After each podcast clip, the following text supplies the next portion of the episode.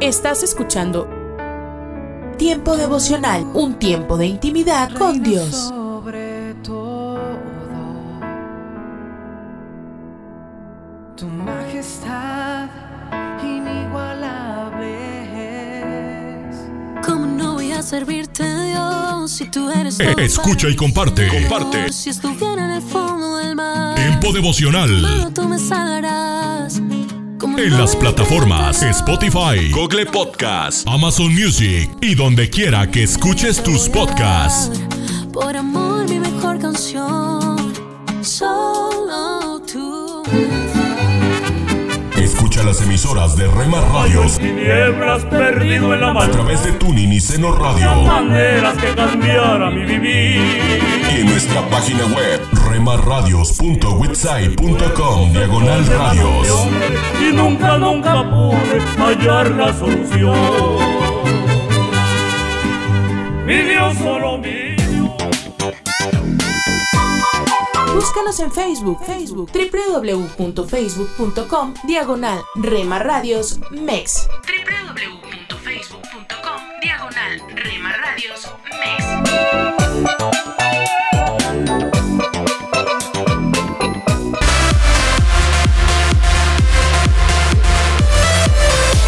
Porque somos parte de tu familia.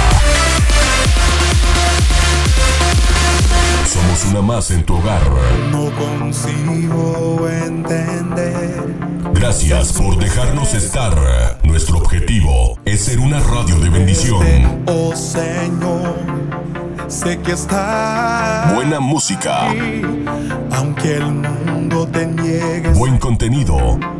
Tu verdad transforma En Rema Radio, impactando tu vida con poder. Y con tu amor me revelaste que eres Dios. Casa de Oración Santa Fe te invita a sus reuniones. Miércoles 8 pm, domingos 8 am y 11 am. Estamos ubicados. Plaza Santa Fe, Boulevard República de Honduras 104, Interior 9, Hacienda Santa Fe, Tlajomulco de Zúñiga, Jalisco. Casa de Oración Santa Fe, un lugar para adorar.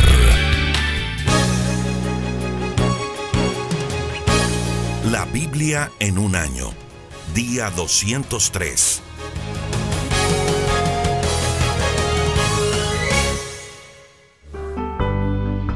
Jueces capítulo 13.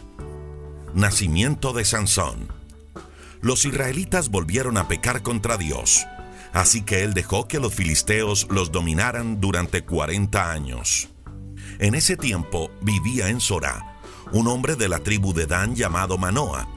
Su esposa no podía tener hijos, pero un día un ángel se le apareció y le dijo, aunque no has podido tener hijos porque eres estéril, ahora vas a quedar embarazada y tendrás un varón. Desde su nacimiento dedicarás tu hijo a Dios como nazareo. Por eso no debes beber vino ni otras comidas fuertes, ni comer comidas impuras, y al niño nunca se le debe cortar el cabello. Ahora los filisteos dominan a los israelitas, pero con este niño comenzará su liberación. La mujer fue a contárselo a su esposo. Un hombre de Dios vino a donde yo estaba y me impresionó tanto que no me atreví a preguntarle cómo se llamaba, ni él me dijo de dónde venía. Su cara era como la de un ángel. Lo que me dijo fue esto, vas a quedar embarazada y tendrás un varón. Desde que nazca hasta que muera, será dedicado a Dios como nazareo. Por eso, no bebas vino ni otras bebidas fuertes, ni comas comida impura. Entonces Manoa le rogó a Dios, Dios mío, que venga otra vez ese hombre que mandaste, que nos enseñe lo que debemos hacer con el hijo que nacerá. Dios hizo lo que Manoa le pidió y mandó otra vez al ángel, el cual se le apareció a la mujer cuando ella estaba en el campo. Como Manoa no estaba allí, ella se fue corriendo a llamarlo. Manoa, Manoa, aquí está el hombre que vi el otro día. Manoa se levantó y acompañó a su esposa hasta donde estaba el hombre y le preguntó, ¿Eres tú quien habló con mi esposa el otro día? El hombre le respondió que sí, y entonces Manoa le dijo, Cuando se cumpla lo que dijiste, ¿cómo debemos criar al niño? ¿Qué debemos hacer? El ángel de Dios le dijo a Manoa, Tu esposa debe cumplir con todo lo que le he dicho. Es decir, no debe comer nada que esté hecho de uvas, ni tomar vino ni otras bebidas alcohólicas, ni comer comida impura. Tiene que hacer todo esto tal como se le ha mandado. Sin saber que ese hombre era un ángel de Dios, Manoa le dijo, Quédate a comer con nosotros, vamos a prepararte un cabrito. Pero el ángel le contestó, Aunque me quedara, no podría comer la comida que preparen. Si quieren, pueden ofrecerla a Dios como sacrificio. Entonces Manoa le preguntó al ángel, ¿cómo te llamas? Dinos tu nombre para poder dar las gracias cuando se cumpla lo que has dicho. El ángel le contestó, mi nombre es un secreto, ¿para qué me lo preguntas? Así que Manoa tomó el cabrito y la ofrenda de cereales, los colocó sobre una roca y los ofreció en sacrificio a Dios. En ese momento sucedió algo maravilloso. Mientras Manoa y su esposa miraban cómo salían las llamas de la roca, vieron que el ángel subía al cielo entre las llamas. Comprendieron entonces que ese hombre era un ángel de Dios y con respeto se inclinaron hasta tocar el suelo con la frente. El ángel no se volvió a aparecer ni a Manoa ni a su esposa. Entonces Manoa le dijo a su esposa, vamos a morir porque hemos visto a Dios. Pero ella le respondió, si Dios nos hubiera querido matar, no habría aceptado el sacrificio ni los cereales que le ofrecimos. Tampoco nos habría dejado ver este milagro, ni nos habría anunciado todo esto como lo ha hecho hasta ahora. Y la mujer tuvo un hijo y lo llamó Sansón. El niño creció y Dios lo bendijo. Un día, cuando estaba en el campamento de Dan entre Sorá y Estaol, el Espíritu de Dios comenzó a actuar en él. Jueces capítulo 14 Casamiento de Sansón Sansón fue al pueblo de Timná y al ver a una joven filistea se enamoró de ella. Cuando volvió le dijo a sus padres, He visto en Timná a una joven filistea y quiero casarme con ella. Hagan ustedes los arreglos necesarios para la boda. Sus padres entonces le preguntaron, ¿por qué tienes que elegir como esposa a una mujer de esos filisteos que no conocen a Dios? ¿Es que no hay mujeres en nuestro pueblo o entre los demás pueblos israelitas? Pero Sansón insistió, esa muchacha es la que me gusta, vayan a pedirla para que sea mi esposa. Sus padres no sabían que Dios había dispuesto que esto fuera así, porque buscaba una oportunidad para atacar a los filisteos. En esa época, los israelitas estaban bajo el poder de los filisteos. Así que Sansón y sus padres se fueron a Timná. Cuando Sansón pasaba por los viñedos, de pronto se oyó un rugido y un feroz león lo atacó. Pero el Espíritu de Dios actuó sobre Sansón y le dio una gran fuerza. Entonces Sansón tomó al león entre sus manos y lo despedazó como si fuera un cabrito. Pero no les dijo a sus padres lo que había sucedido. Poco después llegaron a Timná y Sansón fue a hablar con la muchacha de la que estaba enamorado. Unos días más tarde, cuando Sansón volvió para casarse, se apartó del camino para ver al león muerto, y resultó que en el cuerpo del león había un enjambre de abejas y un panal de miel. Sansón tomó la miel con las manos y se fue por el camino comiéndola. Al llegar a donde estaban sus padres, les dio miel y ellos comieron, pero no les dijo de dónde la había sacado. Su padre fue a la casa de la joven y Sansón hizo allí una fiesta porque esa era la costumbre entre los jóvenes. Cuando lo vieron los filisteos, le llevaron 30 muchachos para hacerle compañía. Sansón les dijo a los jóvenes, les voy a decir una adivinanza. Si me dan la respuesta dentro de unos siete días que va a durar la fiesta, les daré a cada uno de ustedes una capa de tela fina y un conjunto completo de ropa de fiesta. Pero si no la adivinan, cada uno de ustedes me tendrá que dar a mí una capa de tela fina y un conjunto completo de ropa de fiesta. Los jóvenes contestaron, Dinos la adivinanza, queremos oírla. Entonces Sansón les dijo, Del devorador salió comida y del fuerte salió dulzura. Pasaron tres días y los jóvenes no daban con la respuesta. Al cuarto día le dijeron a la prometida de Sansón, averíguanos la solución de la adivinanza. Haz que tu prometido te la diga, porque si no, te quemaremos a ti y a toda tu familia. ¿Acaso pretenden dejarnos desnudos? Ella se fue a ver a Sansón y llorando le dijo, Tú no me quieres, me desprecias. A mis amigos les contaste una adivinanza, pero a mí no me has dicho la respuesta. Sansón le respondió, Pero mujer, si ni a mis padres se la he dicho, ¿por qué tengo que decírtela a ti? Ella estuvo llorándole el resto de la semana y tanto insistió que el último día Sansón le dio la respuesta. Entonces ella se la dio a conocer a los jóvenes. El séptimo día, antes de que se pusiera el sol, los filisteos fueron a decirle a Sansón, No hay nada más dulce que la miel y nada más fuerte que un león. Él les contestó, Gracias a mi prometida supieron la respuesta. Enseguida, el Espíritu de Dios le dio mucha fuerza a Sansón. Entonces él se fue a Ascalón y allí mató a treinta hombres. Les quitó sus ropas y se las dio a los que habían averiguado la respuesta.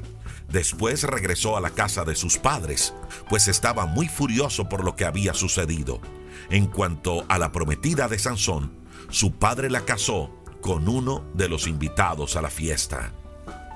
La venganza de Sansón. Jueces capítulo 15. Después de algún tiempo, Sansón fue a visitar a su prometida y le llevó un cabrito. Era el tiempo de la cosecha. Al llegar dijo, voy a entrar al cuarto de mi mujer. Quiero verla.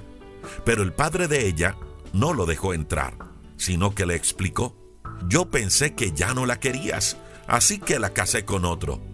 ¿Por qué no te casas con su hermana menor? Es más linda que ella.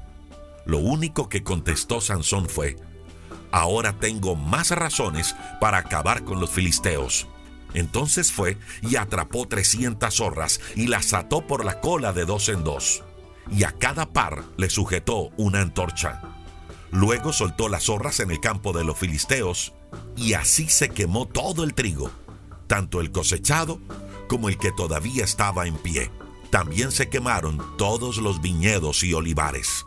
Los filisteos preguntaron quién había hecho eso, y les dijeron que era una venganza de Sansón contra su suegro porque lo había dejado sin esposa. Por eso los filisteos fueron y quemaron a la prometida de Sansón y al padre de ella. Al saber esto, Sansón los amenazó. ¿Con qué esas tenemos? Pues les juro que no voy a descansar hasta acabar con todos ustedes. De inmediato los atacó con furia y mató a muchos de ellos. Luego se fue a la cueva que está en la peña de Etam y allí se quedó. La quijada de burro. Los filisteos vinieron y acamparon en Judá. Cuando atacaron la ciudad de Lejí, los de Judá les preguntaron, ¿por qué nos atacan? Ellos contestaron, hemos venido a capturar a Sansón para hacerle lo mismo que nos hizo a nosotros. Al oír esto, tres mil hombres de Judá fueron a la cueva de Etam y le dijeron a Sansón, ¿por qué nos has metido en problemas? ¿No sabías que los filisteos nos dominan? Él le respondió, yo les hice a los filisteos lo que ellos me hicieron a mí.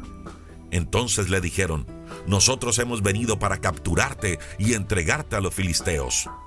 Sansón contestó, júrenme que no me matarán. Ellos le aseguraron que no lo harían. Le dijeron, nosotros no te vamos a matar, solo vamos a entregarte a los filisteos. Así que lo ataron con dos sogas nuevas y lo sacaron de la cueva. Cuando se acercaron a Lejí, los filisteos muy alborotados salieron a su encuentro. En ese momento el Espíritu de Dios llenó a Sansón de fuerza y éste reventó las sogas que le sujetaban los brazos y las manos como si fueran hilos viejos.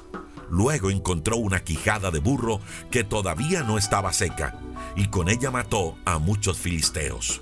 Después de eso dijo, con la quijada de un burro maté a muchísimos hombres y los junté en uno, en dos montones. Dicho esto, tiró la quijada. Por eso a ese lugar se le llamó Ramad Lejí, que quiere decir colina de la quijada. Como Sansón tenía muchísima sed, le suplicó a Dios, después de darme una victoria tan grande, ¿me vas a dejar morir de sed? ¿Vas a dejar que estos filisteos me capturen? Entonces Dios permitió que saliera agua de un hueco. Al beberla, Sansón se sintió mucho mejor. Por eso, hasta el momento en que esto se escribe, ese lugar se llama en Acore, que significa manantial del que suplica. Durante 20 años, Sansón fue jefe de los israelitas. Era el tiempo cuando los filisteos dominaban la región.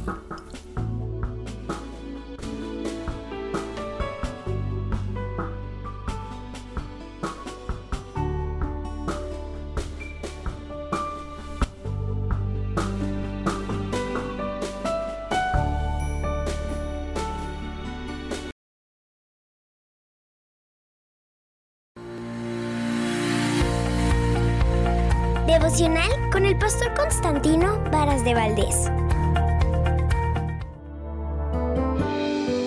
Desde el cabo de tu desesperación, clama a Dios. ¿Qué tal? Esta es nuestra esperanza en el Salmo 61. Oye, oh Dios, mi clamor. A mi oración atiende. Desde el cabo de la tierra clamaré a ti cuando mi corazón desmaye. Llévame a la roca que es más alta que yo, porque tú has sido mi refugio y torre fuerte delante del enemigo. Este salmo fue escrito por el músico David, el rey de Israel. Por los datos que nos da, se encontraba en una región geográfica llamado Cabo, o en un sentido figurado, así estaba su alma. Un cabo es un concepto que se utiliza tanto en geografía como geología para señalar un accidente geográfico conformado por una porción pequeña de tierra que se extiende desde la costa al interior del mar. En esta zona, la superficie del agua es más baja y dificulta la navegación. Además, las corrientes marinas se ven afectadas por este cambio de morfología del terreno. En esa región de un cabo se colocaban los faros para orientar a los navegantes. En un sentido figurado, la palabra cabo nombra el final, la conclusión o el confín de algo. Por eso David dijo, desde el cabo de la tierra clamaré a ti cuando mi corazón desmaye. David no dijo, desde el cabo de la tierra perderé la esperanza, o desde el cabo de la tierra negaré que me amas. Es claro que utilizó esta figura de una metáfora para presentar su desesperación y su distancia espiritual del Señor. Se consideraba en un punto último de la tierra, como si estuviera solo o abandonado. En esa condición habló con el Señor, oye mi clamor, a mi oración atiende. Cuando mi corazón desmaye, llévame a la roca que es más alta que yo, porque ha sido mi refugio. David entendía que su corazón estaba desmayando. Con urgencia necesitaba tres cosas. La roca, un lugar de estabilidad y seguridad, algo lo suficientemente fuerte como para resistir el reventar de las olas o el temblor de la tierra. Dijo que necesitaba una roca que era más alta que él, un lugar por encima de sus necesidades, por encima de su sabiduría, por encima de sus temores, por encima de su desesperación. Necesitaba que Dios lo llevara a esa roca. No podía llegar por sí solo a ese lugar firme. Deseaba un lugar alto en medio de su crisis. Es posible que ahora te estés identificando con este salmo por el tiempo difícil que estás viviendo. Si te sientes solo, alejado, abandonado, aunque estás rodeado de familia, de amigos, pero tu corazón está desmayando. Estás en un tiempo de inestabilidad, de incomprensión. Entonces necesitas el refugio que es Dios. En este salmo Dios nos enseña que es tu refugio y es mi refugio. Aunque te encuentres en un lugar último, como si los problemas te estuvieran llevando al final de la carrera, al final de tu vida, pero te sientes solo y abandonado. Allí clama al Señor. ¿Me permites orar por ti? Padre Celestial, la persona que esté escuchando este devocional necesita correr al refugio que eres tú. Gracias por tu disposición para entendernos y ser nuestra roca. Llévanos a un lugar estable que eres tú Queremos que nuestro corazón esté seguro, que nuestros pensamientos estén tranquilos. Dile a nuestra alma que puede estar en paz porque tú tienes control. Desde el cabo de nuestra desesperación, clamamos a ti porque eres nuestra roca y nuestro refugio. En el nombre de Jesús, amén. ¿Te das cuenta? No estás solo, no estás sola. Cuando tu corazón desmaya, el Señor atiende tu oración. Ánimo. Cada mañana al despertar, tu gran amor rodea mi corazón. Cada paso que yo doy, cada paso que yo doy es porque.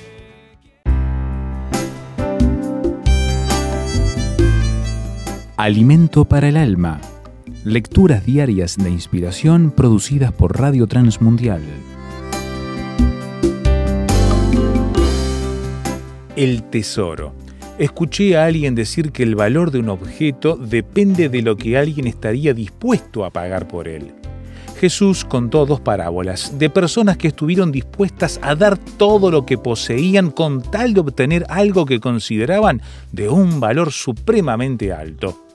En estas parábolas, el reino de Dios es comparado con un tesoro.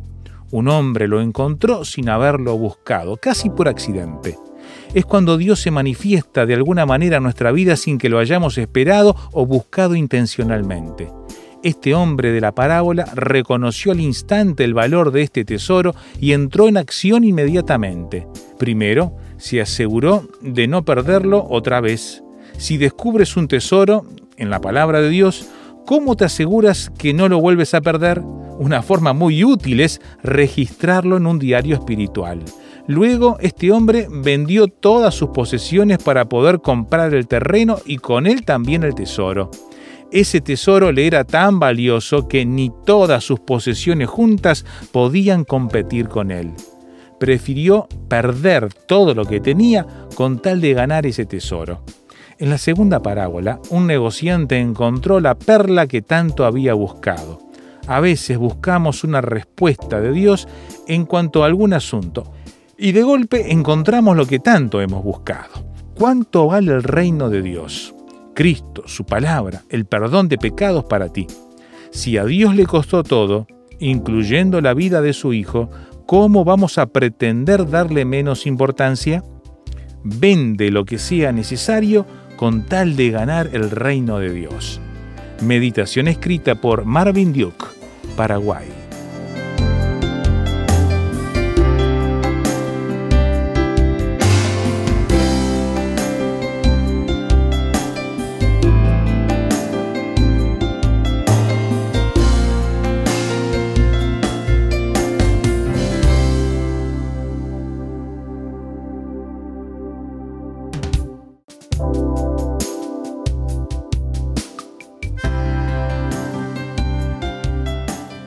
Más información o si desea adquirir el libro Alimento para el Alma, escriba a apa.transmundial.org o llame aquí en México al 50 25 42 06. 50 25 42 06. Alimento para el Alma es una producción de Radio Transmundial.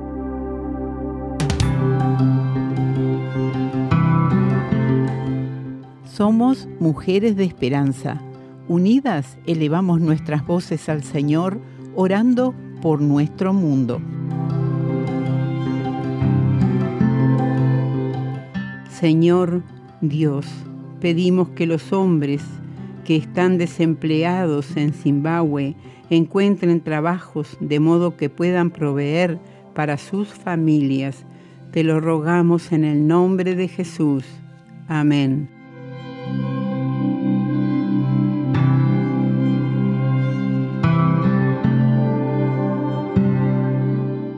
Descarga el boletín de oración con todas las peticiones del mes, artículos adicionales para sembrar esperanza en mujeresdeesperanza.org o solicítalo por WhatsApp al signo de más 598 91 610-610.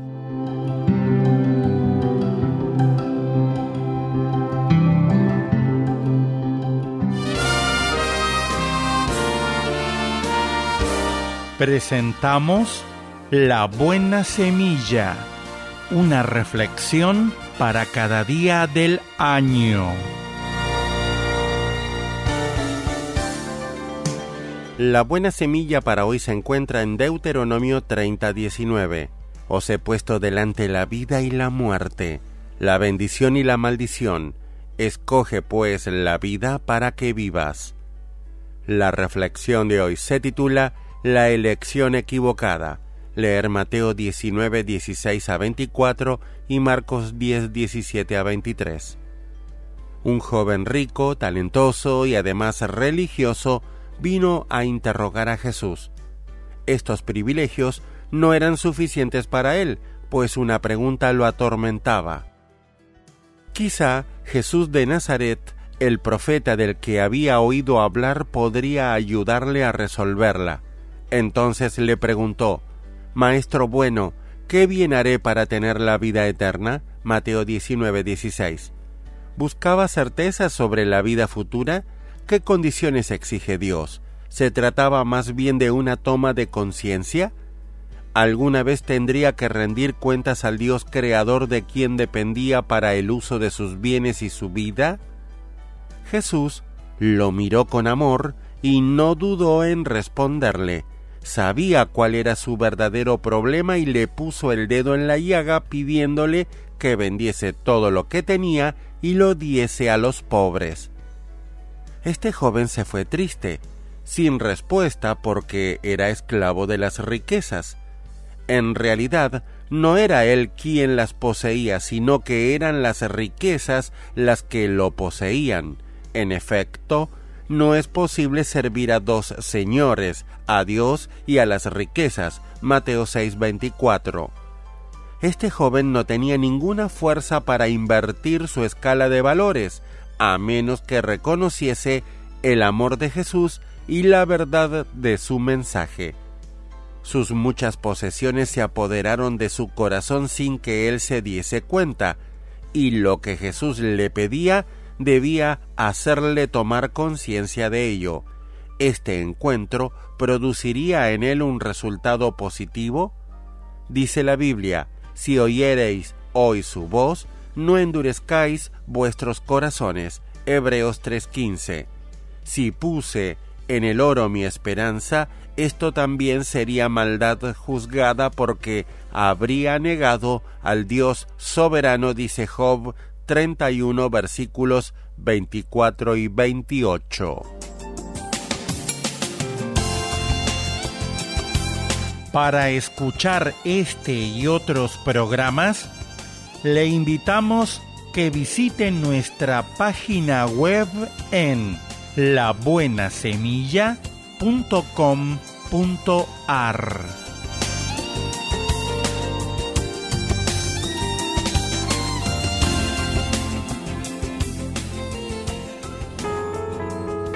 Estás escuchando Tiempo devocional, un tiempo de intimidad con Dios. Sobre todo,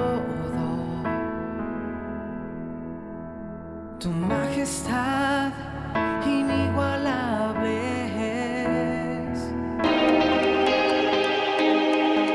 es. Escucha y comparte. Comparte. Es un día Tiempo devocional. En las plataformas Spotify, Google Podcast, Amazon Music y donde quiera que escuches tus podcasts. su nombre exaltar. Mi corazón siente emoción. Escucha las emisoras de Rema Radios a través de Tuning y Seno Radio. Y en nuestra página web remarradios.witsai.com diagonal radios. El justo florecerá como la palmera, como la palmera florecerá. El justo florecerá como la Búscanos en Facebook, Facebook, www.facebook.com, diagonal Rema Radios MEX. www.facebook.com, diagonal Rema Radios MEX.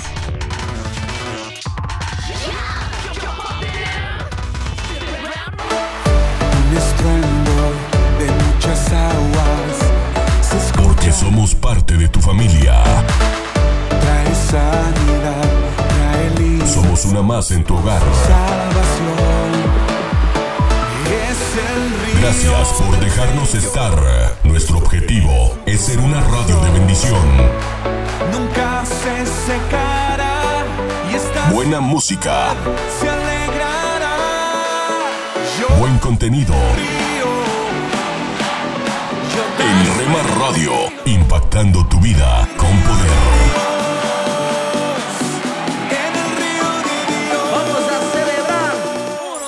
Casa de Oración Santa Fe te invita a sus reuniones. Miércoles 8 pm, domingos 8 am y 11 am.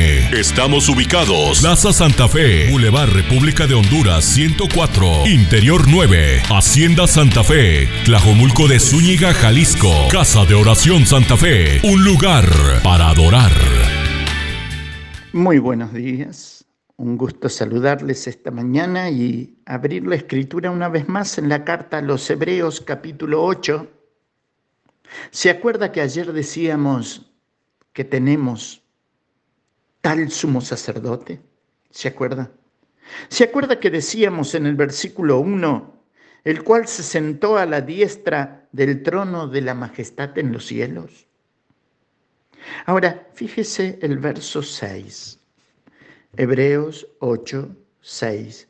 Pero ahora tanto mejor ministerio es el suyo, cuanto es mediador de un mejor pacto establecido sobre mejores promesas.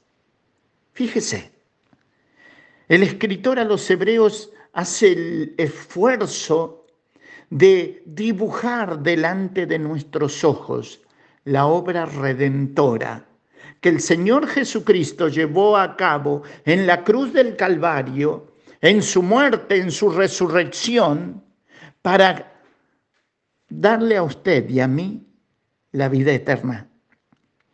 Por eso el escritor a, a los hebreos dice, pero ahora tanto mejor ministerio es el suyo, establecido sobre mejores promesas.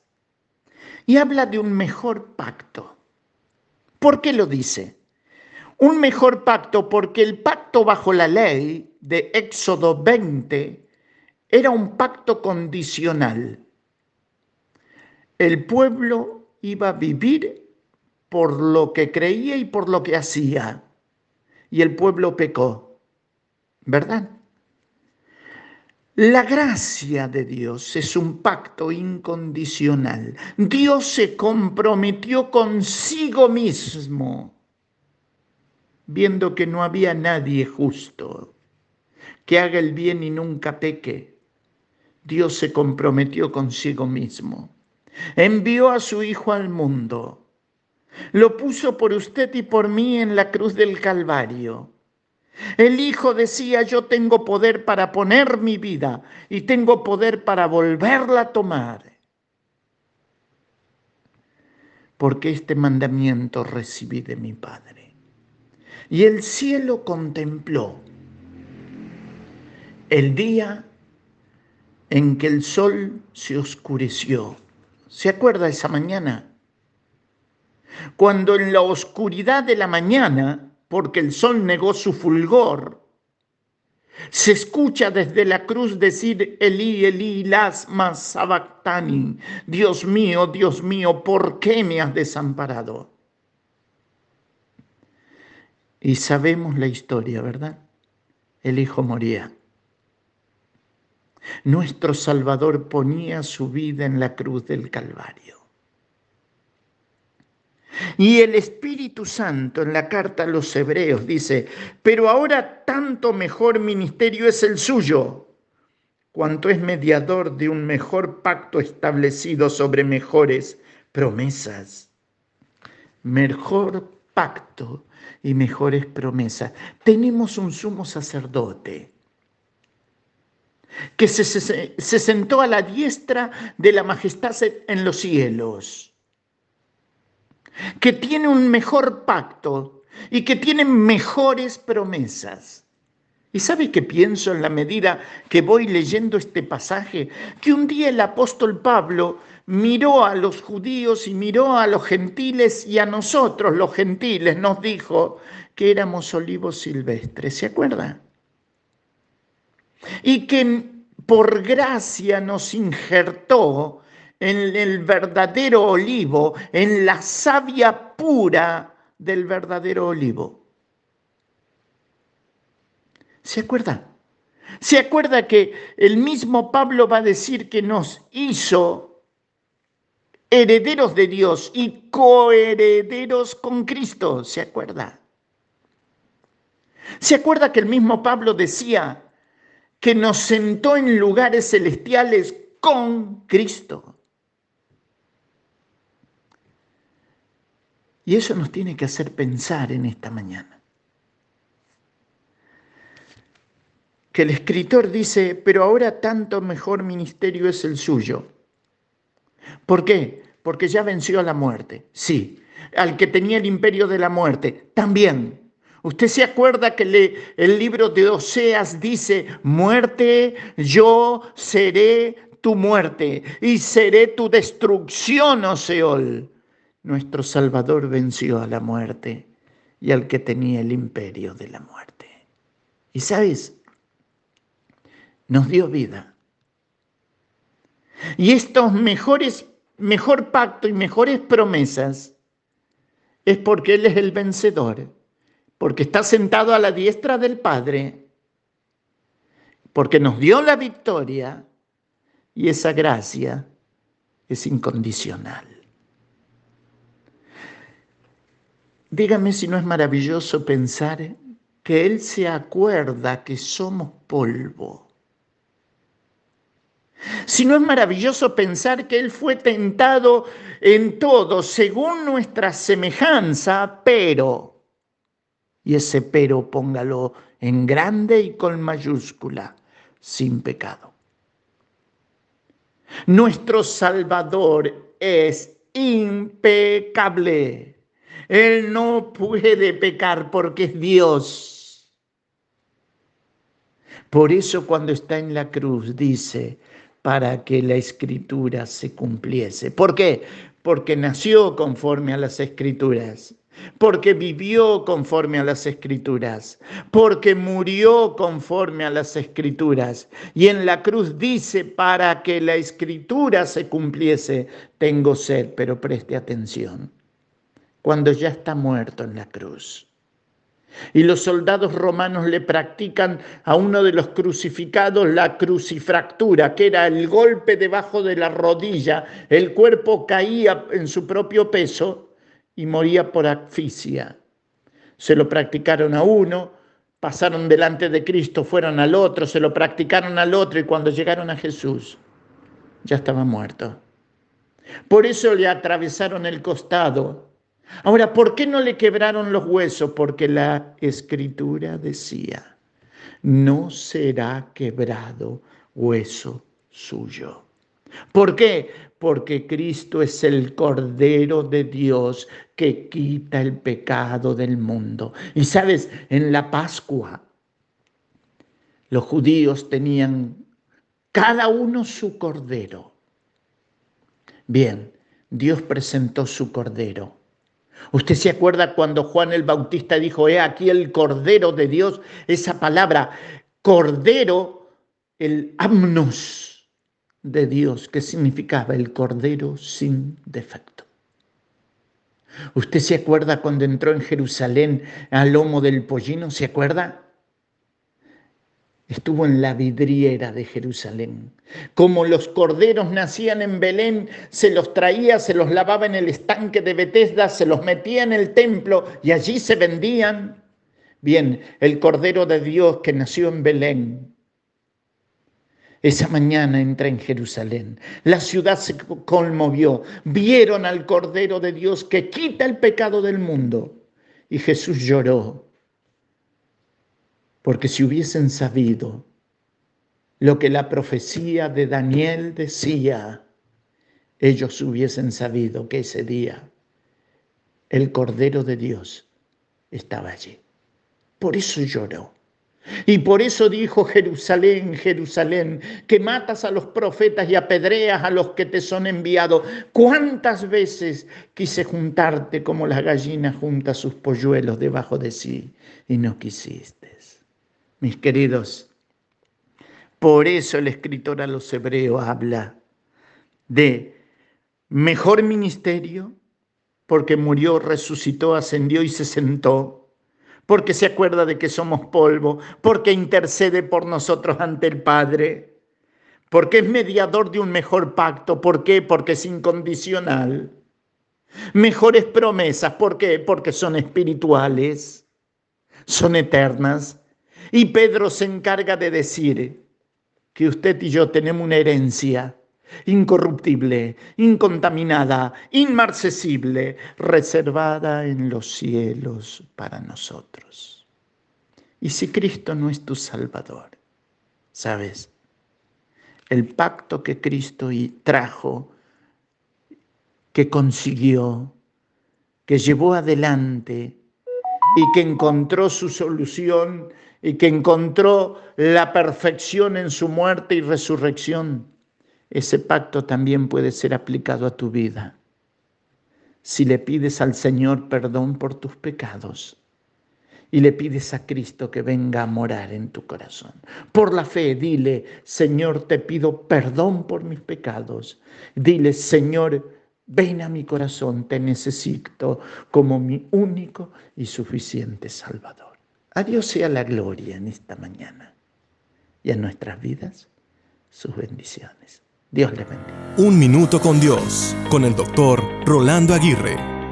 ¿Cómo puedo mejorar mi vida? me preguntó un joven el otro día. Rápidamente le respondí diciendo, al mejorar tu actitud. Creo firmemente que cada ser humano puede mejorar su vida mejorando su actitud, porque de todas las cosas que llevamos puestas, nuestra actitud es la más importante. La actitud parece ser una pequeña cosa, pero marca una gran diferencia. Como bien lo leí un día, nuestra actitud hacia la vida determina la actitud de la vida hacia nosotros.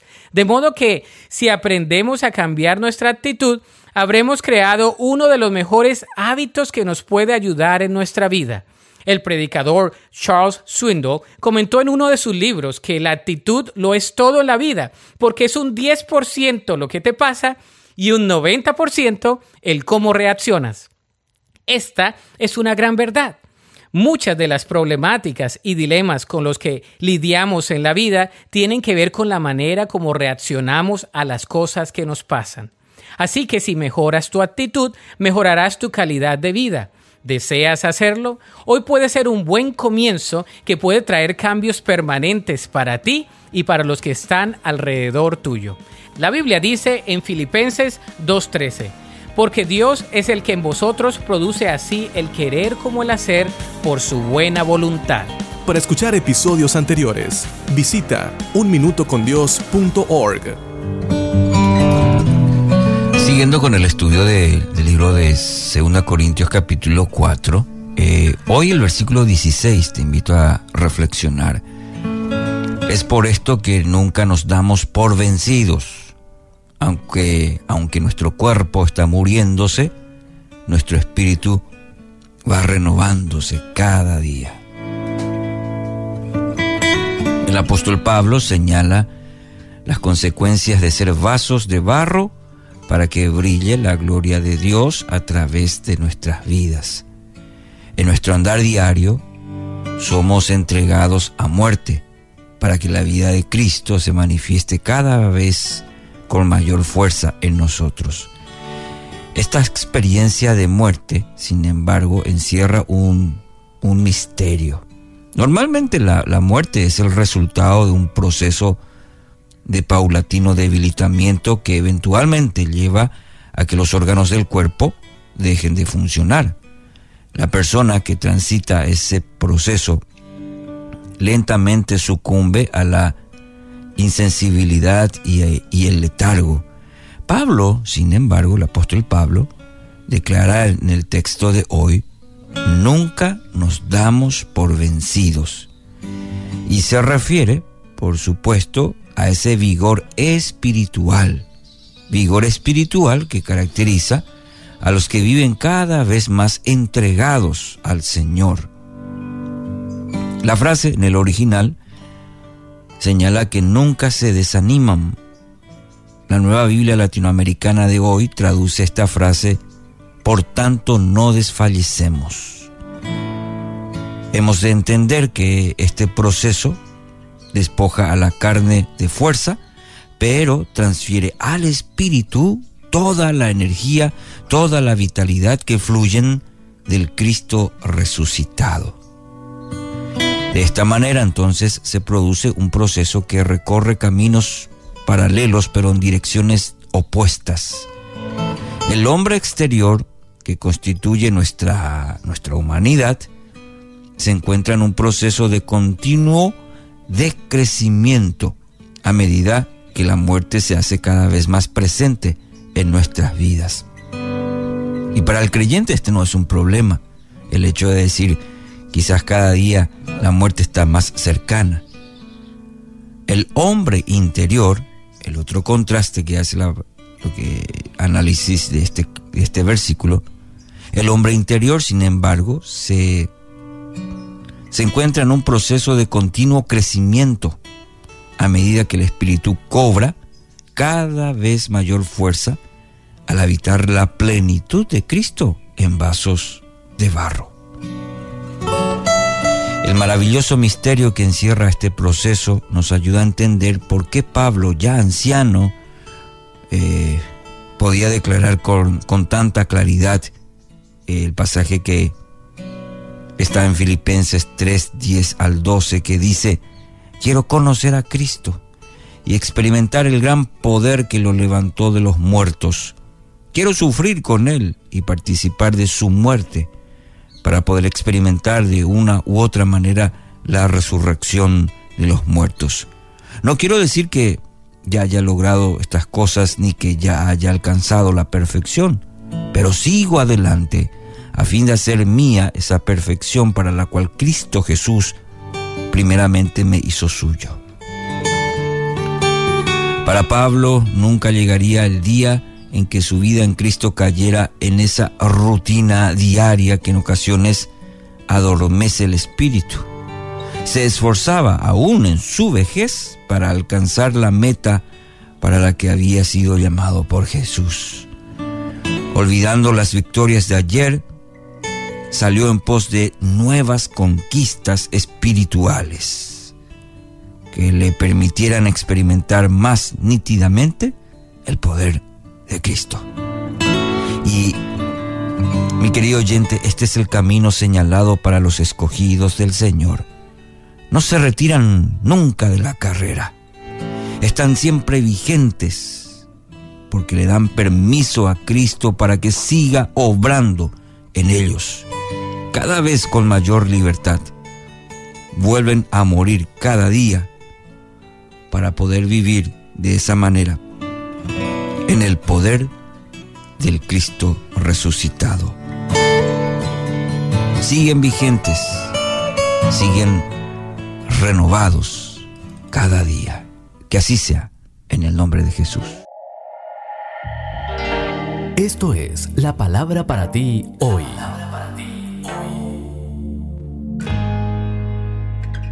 Y la palabra para ti hoy es ¿qué hay en un nombre? Todo, sexta y última de esta serie escrita por Bob Gass.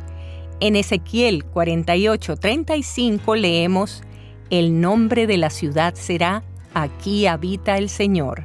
Durante el año 25 de la cautividad de Israel, Ezequiel recibió de Dios el nombre Jehová Samá.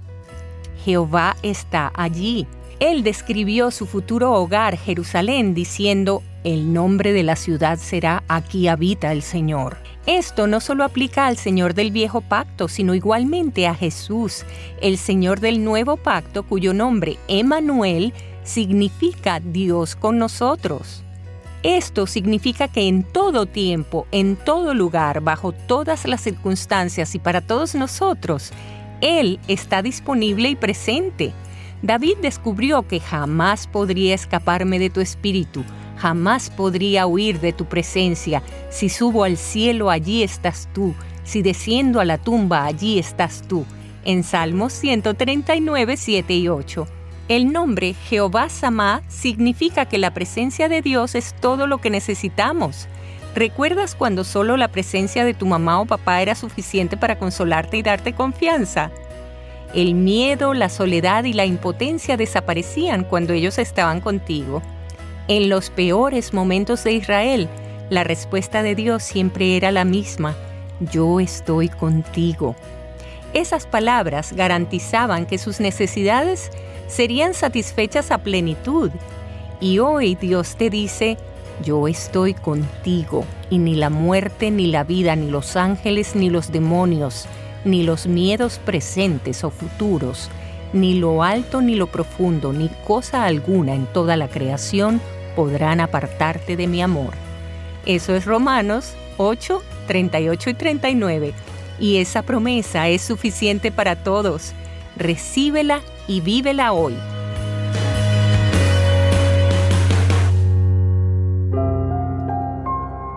¿Cómo puedes ver la diferencia que ha hecho el Espíritu Santo en ti? ¿Cómo podrías dar lugar a que el Espíritu de Dios obre en y a través de ti? El pensamiento de hoy está escrito por Amy Butcher Pye. Amy escribe. El escritor Scott McKnight cuenta que cuando estaba en la escuela secundaria tuvo lo que llama una experiencia de ser empapado por el Espíritu. En un campamento, el orador lo desafió a someterse al Espíritu para que Cristo fuera el Señor de su vida. Más tarde, se sentó bajo un árbol y oró, Padre, perdona mis pecados, y agrega que sucedió algo poderoso. El Espíritu Santo entró en mi vida y me llenó. Desde ese momento, mi vida ha sido completamente diferente, no perfecta, sino diferente. De repente tuve deseos de leer la Biblia, orar, reunirme con otros creyentes y servir a Dios. Antes de que el Jesús resucitado ascendiera al cielo, les dijo a sus amigos que no se fueran de Jerusalén, sino que esperasen la promesa del Padre. Recibirían poder para volverse testigos en Jerusalén, en toda Judea, en Samaria y hasta lo último de la tierra. Dios da el Espíritu Santo para que habiten todos los que creen en Jesús. Esto sucedió por primera vez en Pentecostés. Hoy ocurre cuando una persona pone su fe en Cristo. El Espíritu de Dios continúa llenando a quienes creemos en Jesús. Por eso, con la ayuda del Espíritu, damos como fruto un carácter y deseos transformados. Alabemos a Dios por consolarnos, estar con nosotros y amarnos. Oremos, Dios, gracias por el Espíritu Santo. En el nombre de Jesús, amén. El pensamiento de hoy fue traído a ustedes de parte de Ministerios Nuestro Pan Diario. Estás escuchando Tiempo devocional, un tiempo de intimidad con Dios. Sobre todo,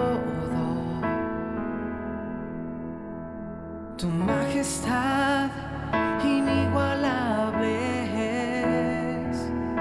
Y esto quiere hacer temblar mi fe. Escucha y comparte. Comparte. Movido, Tiempo devocional. En las plataformas Spotify, Google Podcast, Amazon Music y donde quiera que escuches tus podcasts.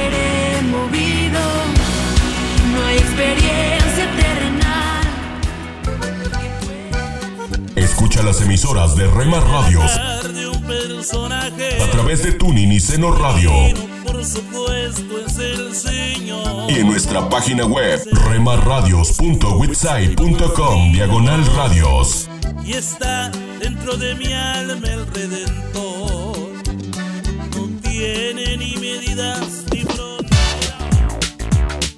Búscanos en Facebook, Facebook, www.facebook.com, diagonal Rema Radios MEX. www.facebook.com, diagonal Rema Radios MEX.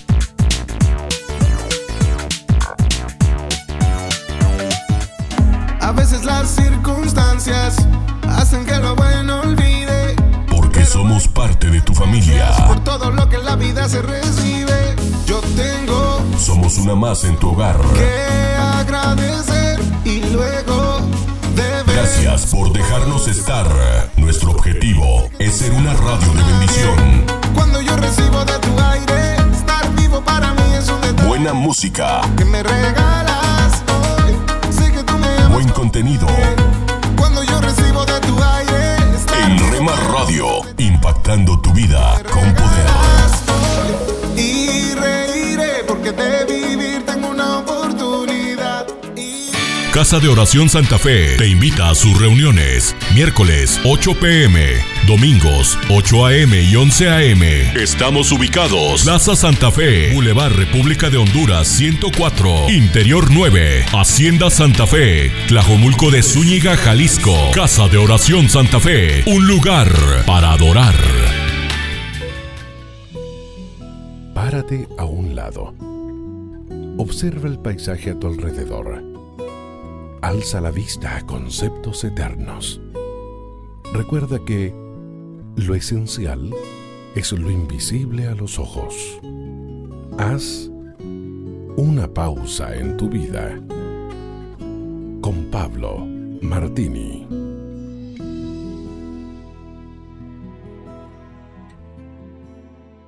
A Dios se le considera de muchas maneras hoy día, pero pocas como a Él le gusta que se le vea. Le ven como a un ser sumido en su santidad inaccesible, como a un policía buscando a quien meter preso hoy, o como a un juez exigiendo el cumplimiento de su ley y dispuesto a condenar al primero que la infrinja. Otros le ven como a un anciano bonachón con barba larga y blanca, una gran sonrisa y una actitud permisiva. Pero pocos lo ven como realmente Él quiere que le vean. Él caminó la eternidad y descendió a nuestro planeta para decirnos que quiere ser nuestro amigo. Y la verdadera amistad no es pasiva sino activa, se demuestra en acciones, porque está asentada en el amor y el amor se demuestra en acciones y no en palabras. Decir que amo a Dios y ni se me mueve un pelo ante la necesidad ajena es incongruente, dijo el apóstol Juan en su primera carta. La verdadera amistad también se goza y se entristece en las cosas que le gustan y que le desagradan al otro. Y cuanto más amigo seas de Dios, más te agradarán sus cosas y más desecharás lo que le ofende. No te engañes. Si eres amigo de Dios, debes caminar a su lado y dirigir tus pasos a ese mismo lugar y a ese mismo rumbo. Si no, te estás engañando a ti mismo y ese es el colmo de la necedad. Muchos dicen tener a Dios a su lado cada día, pero no le tienen adentro. Muchos dicen caminar con Dios cada día, pero ¿quién sigue a quién? Por sus frutos lo conoceréis, dijo Jesús. Ahora, ¿eres realmente amigo de Dios o solo simpatizante? Cuidado. El infierno está repleto de ellos. Examínate y abre tu corazón a su amor. Producirá una revolución de vida en ti que no podrás disimular. Usted puede conseguir estas mismas reflexiones como texto de lectura para cada día del año adquiriendo el libro devocional Una pausa en tu vida. Si desea saber más de nuestro ministerio, visite nuestro sitio en internet labibliadice.org. Gracias por escucharnos. Ellos encontraron luz en los valles de sombras. Ellos obtuvieron poder para superar los desafíos. Hombres, mujeres y niños que cada día experimentaron el maravilloso mundo de la oración. A partir de este momento, le invitamos a que entre con nosotros a El maravilloso mundo de la oración, el mejor de los encuentros en la voz del pastor Eduardo Padrón. Saludos estimados amigos, sean bienvenidos a una nueva edición de este su espacio, El maravilloso mundo de la oración. Les saluda este servidor Eduardo Padrón y desde ya le doy las gracias por estar pendiente de este espacio para sintonizarlo y disfrutar estos minutos juntos. Nuestro anhelo es servirle y servir a la iglesia del Señor, pero también deseamos que se comunique con nosotros si desea hacernos un planteamiento sugerirnos un tema o formularnos una pregunta. Hágalo con confianza. Le daremos nuestra dirección al finalizar este espacio. Si hay algo que de verdad nos ha quedado como un legado para la vida de oración rica y provechosa, son los libros de E. M. Boons. A la hora de hablar sobre la oración, no pueden dejarse a un lado. Es por esta importancia de su legado que continuaremos reflexionando en su conocidísimo escrito sobre el tema Poder por la oración. Hoy reflexionaremos sobre el capítulo titulado Hombres de oración. No se lo pierda.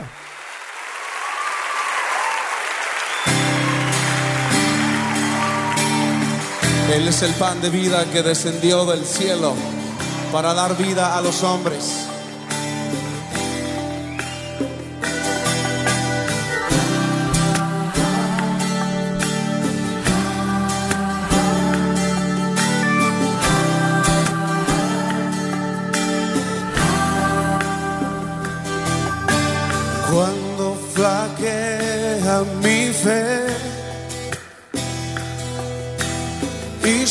Siento desfallecer, cuando no puedo seguir. Y faltan fuerzas en mí, puedo a la mesa venir. Y puedo el pan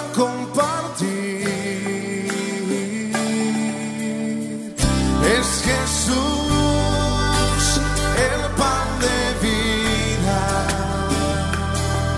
el maná de mi desierto, mi energía, mi sustento es Jesús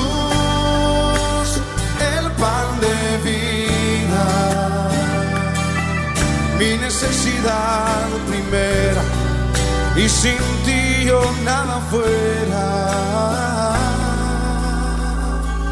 Porque Jesús es pan de vida eterna.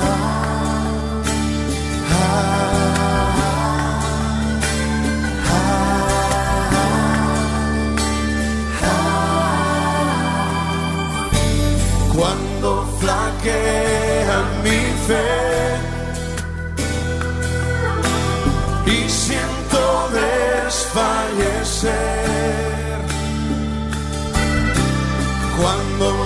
puedo seguir y faltan fuerzas en mí.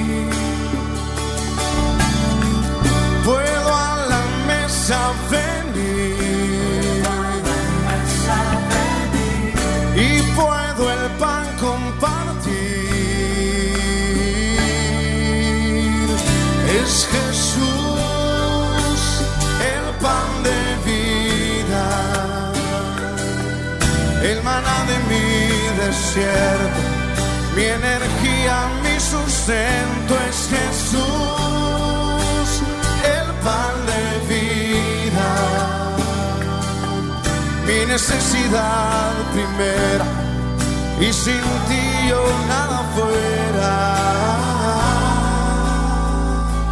Porque Jesús es pan de vida eterna, cántalo. Es Jesús el pan de vida, el maná de mi desierto mi energía, mi sustento es Jesús, el pan de vida. Mi necesidad primera y sin ti yo nada fuera. Porque Jesús es pan de vida eterna.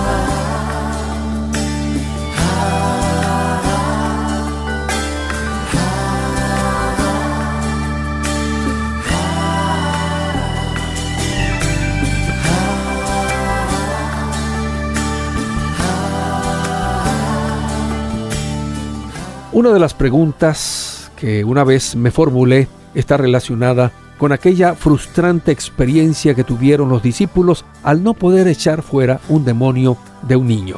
Tal vez usted se ha sentido así alguna vez. Pero mi pregunta es igual a la que le hicieron los discípulos al Señor. ¿Por qué no pudieron echar fuera el demonio?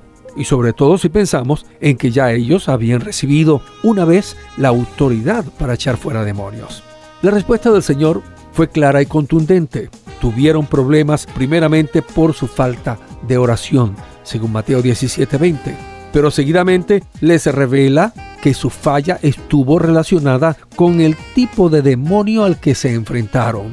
No se trataba de cualquier espíritu, sino de uno al que el mismo Señor calificó como de cierto especial género. Las palabras del Señor fueron, pero este género no sale sino con oración, lo que me indica, por deducción, que el gran problema se les presentó porque aún ellos, los discípulos, no estaban desarrollando una vida de oración.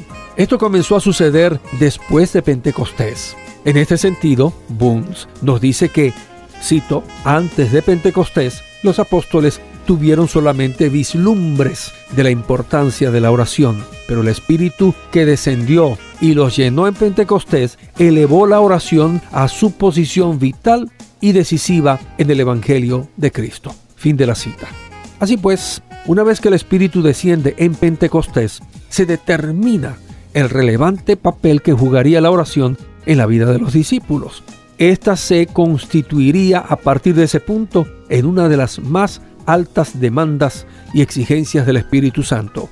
Dice Bunz que la piedad de los santos se refinaría y se perfeccionaría a través de la oración, lo que le hizo concluir que el Evangelio marcharía dando pasos muy lentos y tímidos cuando los santos no dedicaran suficiente tiempo desde las horas tempranas del día a la oración.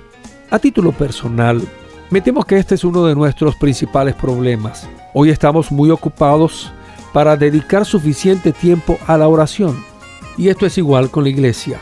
La pregunta es, ¿hacen falta líderes que levanten una nueva generación de hombres de oración? La respuesta tiene que ser positiva. Sin embargo, como señala Bones, solo los líderes que oren producirán santos que oren. Así que de alguna manera regresamos a nuestro problema inicial. Si no hay líderes que oren, ¿cómo se producirá una nueva generación de creyentes que oren? Amigo oyente, ¿no es una tragedia para la obra del Señor que no se dedique suficiente tiempo para hablar con el Señor de la obra? El tiempo, sí, ese tiempo que verdaderamente es invertido ante la presencia del Señor puede cambiar muchas cosas a nuestro alrededor más allá de nuestro entorno e incluso nuestras propias vidas y la de otros. Hoy, lamentablemente, se ven los hombres de fachada, pero poco de lo que debería estar detrás de ellas. Boons también afirmó al respecto, no queremos decir hombres que causen sensación con sus planes novedosos o que atraigan con agradables entretenimientos, sino hombres que produzcan movimiento y conmoción por la predicación de la palabra de Dios y por el poder del Espíritu Santo, una revolución que cambie todo el curso de las cosas. E igualmente señaló que la habilidad natural y las ventajas de la educación no figuran como factores en este asunto, sino la capacidad por la fe, la habilidad para orar, el poder de una consagración completa, la aptitud para ser humilde, una absoluta rendición del yo para la gloria de Dios y un anhelo constante e insaciable de buscar toda la plenitud de Dios, hombres que puedan encender a la iglesia en fervor a Dios, no de una manera ruidosa y con ostentación, sino con un fuego quieto que derrita y mueva todo hacia Dios. Amigos míos, estas palabras son contundentes si las oímos hoy a la luz de la condición en la que se encuentra la iglesia cristiana y la predicación desde los púlpitos en estos días. Muy personalmente he escuchado a algunos líderes que ostentan algunos títulos con exposiciones bíblicas muy decepcionantes. Y no es que siempre espere análisis profundos de la palabra que, confieso, me gustan mucho, pero es que con frecuencia las exposiciones parece que llevan la idea de vender algo nuevo o sencillamente se inclinan hacia el tema del dinero. No hay equilibrio en la palabra y me temo que tampoco lo hay en la oración. No se puede ocultar la vida de oración. Esta sale a flote, sea pobre o sea rica. Bunz finalmente escribió en su capítulo Hombres que oran lo siguiente, Dios puede hacer maravillas con el hombre a propósito. Los hombres pueden hacer milagros si llegan a consentir que Dios los dirija. La investidura plena del Espíritu que transformó al mundo sería eminentemente útil en estos días. La necesidad universal de la Iglesia es de hombres que puedan agitar poderosamente para Dios todo lo que les rodea, cuyas revoluciones espirituales cambien todo el aspecto de las cosas. La iglesia, amigo mío, nunca ha marchado sin estos hombres. Ellos adornan su historia. Son los milagros permanentes de la divinidad de la iglesia. Su ejemplo y hechos son de inspiración y bendición incesante. Nuestra oración ha de ser porque aumenten en número y poder. Amigos, será hasta la próxima. Que el Dios del cielo les bendiga y nos ayude a todos a sacudir al mundo con una vida rica de oración.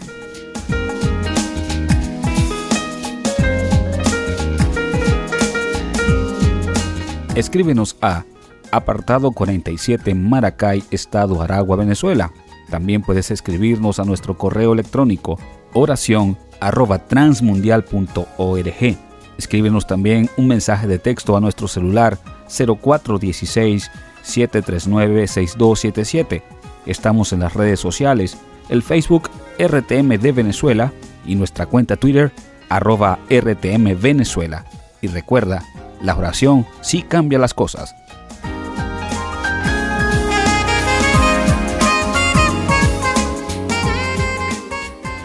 Solo una voz inspira tu vida, inspira tu vida.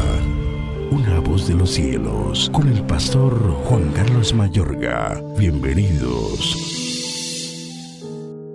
Así dijo Jehová, no aprendáis el camino de las naciones, ni de las señales del cielo tengáis temor, aunque las naciones las teman. Jeremías 10, 2. No sigan el ejemplo pecaminoso del mundo que los rodea, puesto que cada cristiano es parte de un grupo cultural. Muchos de los principios de ese conjunto se vuelven en su mundo pecaminoso. El modo de vida egocéntrico del grupo intenta prevalecer inexorablemente sobre el creyente para configurarlo de acuerdo a su formato. Aún así, los hijos e hijas de Dios, como ciudadanos del reino de los cielos, deben distinguir el mal adjunto en muchas facetas de su cultura y rechazar sus engaños sutiles. Las culturas humanas no son completamente malas, pese que el mal infiltra todos los asuntos de la vida del ser humano a causa de la caída, las culturas en sí resultan buenas para la humanidad en su actual condición terrena. Ellas generan e imponen leyes y valores que hacen factible la supervivencia del grupo. Poseen diversos elementos, cada uno de los cuales existe en una relación específica con otros. Cuando hay armonía entre ellos, la estructura social es más o menos estable. Si por el contrario hay una falta de armonía difícil, el avance de la cultura se ve amenazada. Casi siempre, desde una perspectiva bíblica, hay los siguientes grandes grupos de elementos culturales. Los acordes con la fe de Cristo, los que están en desacuerdo con ella y los neutrales. La manera de vestir, la clase de viviendas, la alimentación y otros elementos culturales parecidos son neutrales. El Evangelio del Reino tiene poco o nada que decir en cuanto a ellos. Las personas pueden hacerse ciudadanos del reino y conservar además dichos elementos culturales.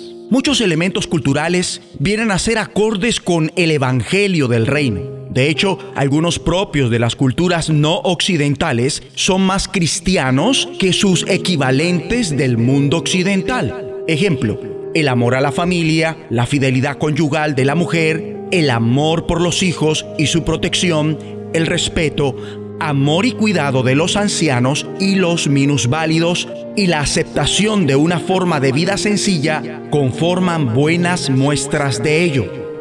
El Evangelio del Reino, que tiene la cultura más elevada, refuerza esos elementos culturales buenos de las culturas que lo reciben, al aceptarlos como una prueba añadida de la revelación general de Dios que se extiende a toda la raza humana.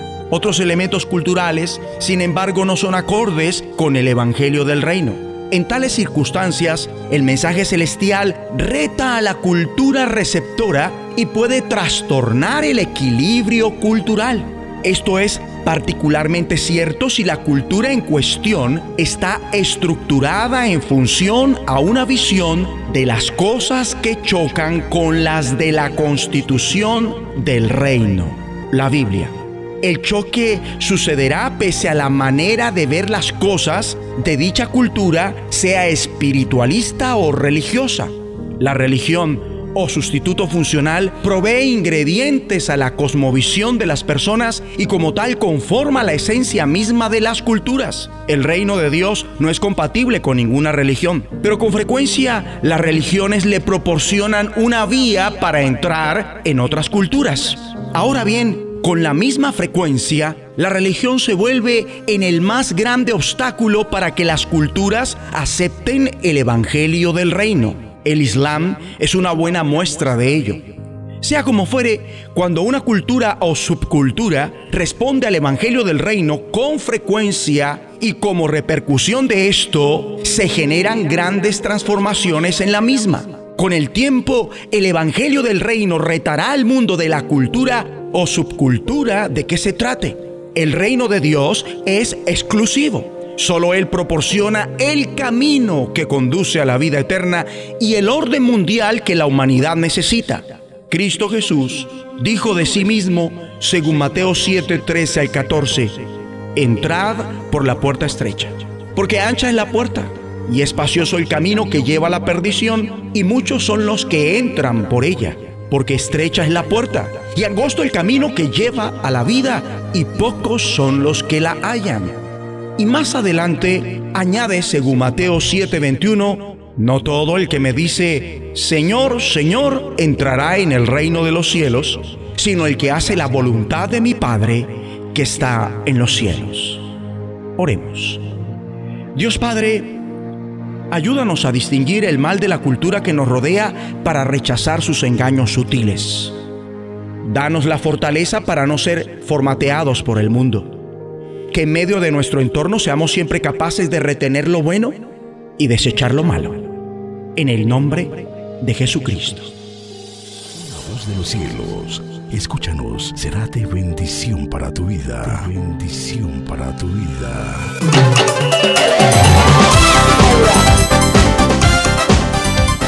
Un momento con Alberto Motesi. Una respuesta práctica a tus interrogantes sobre tu vida y los problemas del mundo moderno. Ocurrió en el mar de Galilea. Pedro y sus compañeros habían estado pescando durante toda la noche. Nada habían sacado.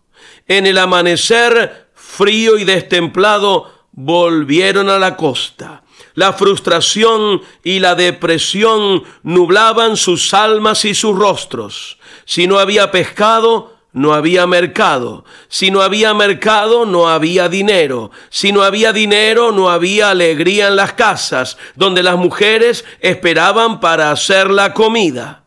Pedro y sus compañeros, Santiago y Juan, silenciosos y mohínos, lavaban melancólicamente las redes. De pronto se les acerca el Señor Jesús. Boguen mar adentro, les dice, y echen las redes para pescar. Pedro, veterano y experimentado pescador del mar de Galilea, responde, Señor, hemos estado pescando toda la noche y nada hemos sacado, pero en tu nombre echaré la red. Y arrojaron de nuevo la red al mar, y cuando la sacaron estaba tan llena de peces que las mallas se rompían. Un milagro realizado por el Señor Jesús para aliviar la frustración y el desencanto de aquellos sufridos jornaleros del mar. Pero Pedro, al ver tanta riqueza encerrada, tuvo una reacción extraña, algo que está contra la lógica de la vida y los hechos. En vez de ponerse loco de contento por la pesca y dar órdenes de llevar toda esa ganancia al mercado, hace lo siguiente.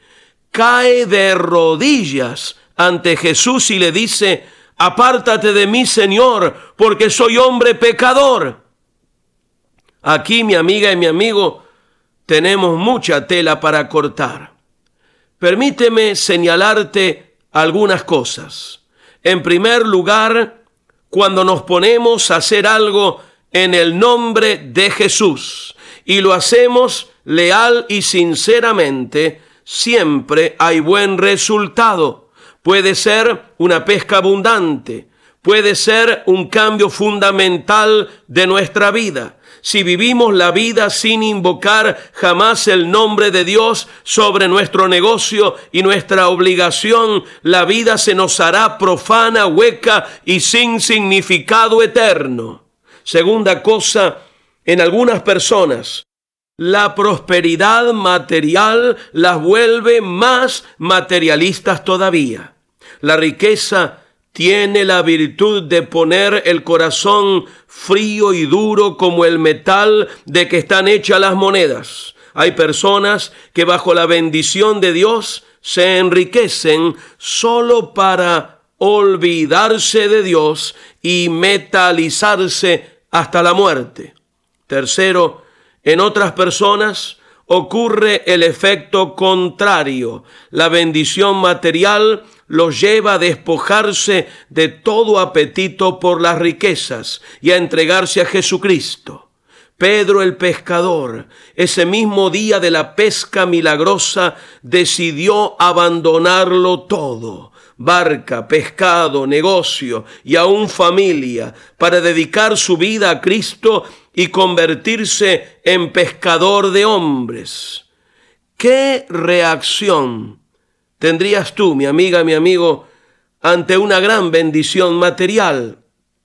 La prosperidad material no es mala, por el contrario, solo que se nos requiere una actitud de dependencia de Dios y reconocimiento de que todo don perfecto viene de Él. Lo que somos y lo que tenemos fue hecho por la mano de Dios.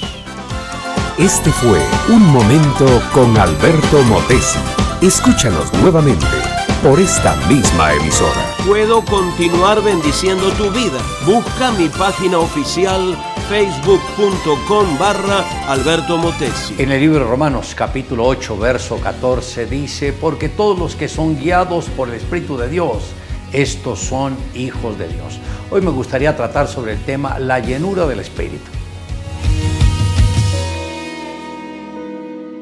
Después de su resurrección y antes de ascender al cielo, el Señor Jesús dijo a sus discípulos, pero recibiréis poder cuando haya venido sobre vosotros el Espíritu Santo y me seréis testigos en Jerusalén, en toda Judea, en Samaria y hasta lo último de la tierra. Esto está en Hechos capítulo 1, verso 8. Diez días después de la ascensión, el Señor cumplió su promesa y fueron todos llenos del Espíritu Santo y comenzaron a hablar en otras lenguas según el Espíritu les daba que hablasen. Eso está en Hechos capítulo 2, verso 4. Si usted no tiene la llenura del Espíritu Santo, es como nube sin agua, árbol sin vida, fuente vacía y estará muerto espiritualmente. Y si el espíritu de aquel que levantó de los muertos a Jesús mora en vosotros, el que levantó de los muertos a Cristo Jesús vivificará también vuestros cuerpos mortales por su espíritu que mora en vosotros. El apóstol Pablo también habló del fruto del espíritu, mas el fruto del espíritu es amor, gozo, paz, paciencia, benignidad, bondad, fe, mansedumbre, templanza. Contra tales cosas no hay ley. Esto está en Gálatas capítulo 5 versos 22 y 23.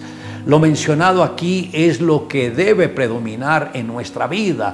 Cuando hay una madurez plena en el campo espiritual, lo expresó el apóstol Pablo diciendo, cuando yo era niño, hablaba como niño, pensaba como niño, juzgaba como niño, mas cuando ya fui grande dejé lo que era de niño. Esto está en 1 Corintios capítulo 13, verso 11. Así también nosotros cuando éramos niños estábamos en esclavitud bajo los rudimentos del mundo. Esto lo enseñó el apóstol Pablo en el libro de los Gálatas capítulo 4 verso 3. En el libro de Hebreos en el capítulo 5 verso 13 el apóstol dice, todo aquel que participa de la leche es inexperto en la palabra de justicia porque es niño. Debemos entender que la madurez se logra con el contacto que tengamos con la palabra y con el Espíritu Santo día a día, el cual hará posible que se desarrolle el precioso fruto dentro de nosotros. Todo árbol debe dar frutos. Jesús maldijo a la higuera porque aunque tenía buen follaje, carecía de fruto.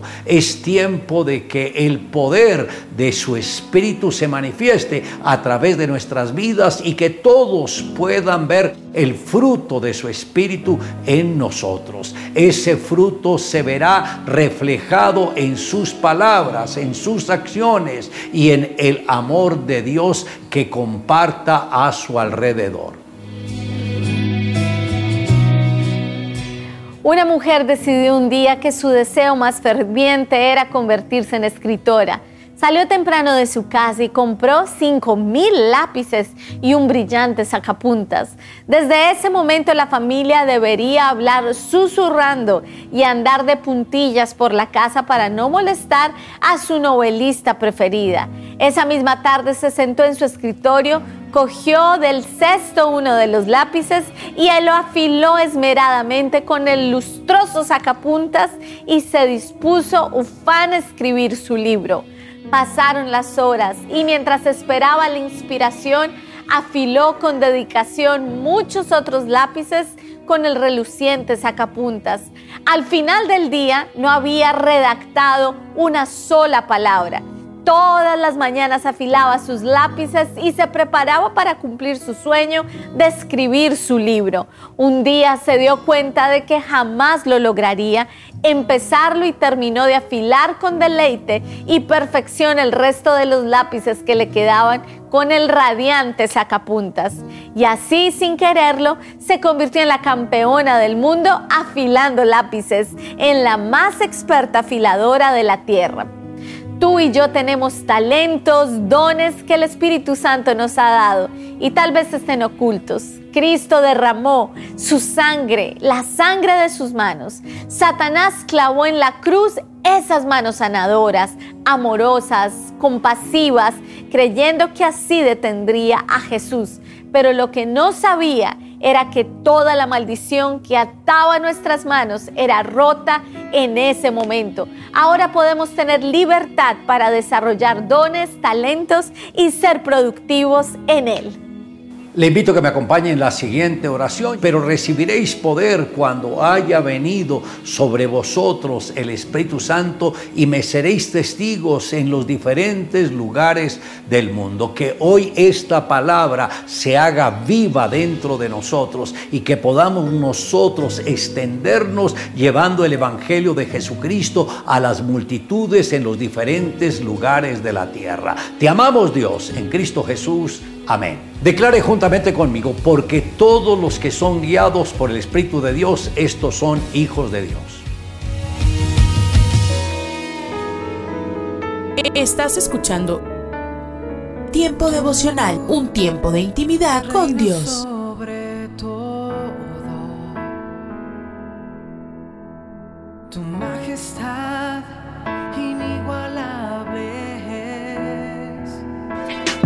Presencia que cambió mi corazón. Escucha y comparte. Comparte. El dolor, no te imaginas cuánto. Tiempo devocional. En las plataformas Spotify, Google Podcast, Amazon Music y donde quiera que escuches tus podcasts.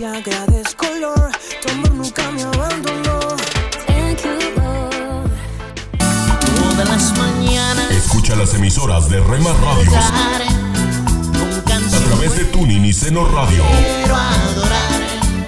quiero que Y en nuestra página web, remarradios.witsai.com, diagonal radios. Llegue al corazón. Acá en la tarde junto con el sol. Búscanos en Facebook, Facebook, www.facebook.com, diagonal Rema Radios MEX. Rema Radios MEX.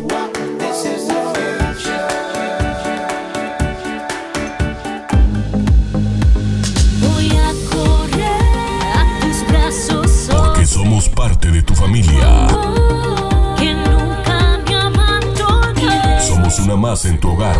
Los sueños que están en tu corazón. Gracias por dejarnos estar. Nuestro objetivo es ser una radio de bendición. Buena música, siempre resplandece buen contenido. a todo el que clamando En Rema Radio, impactando tu vida con poder.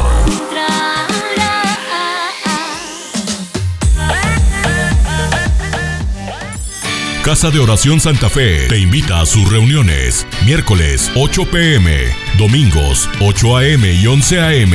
Estamos ubicados. Plaza Santa Fe, Boulevard República de Honduras 104, Interior 9, Hacienda Santa Fe, Tlajomulco de Zúñiga, Jalisco. Casa de Oración Santa Fe, un lugar para adorar.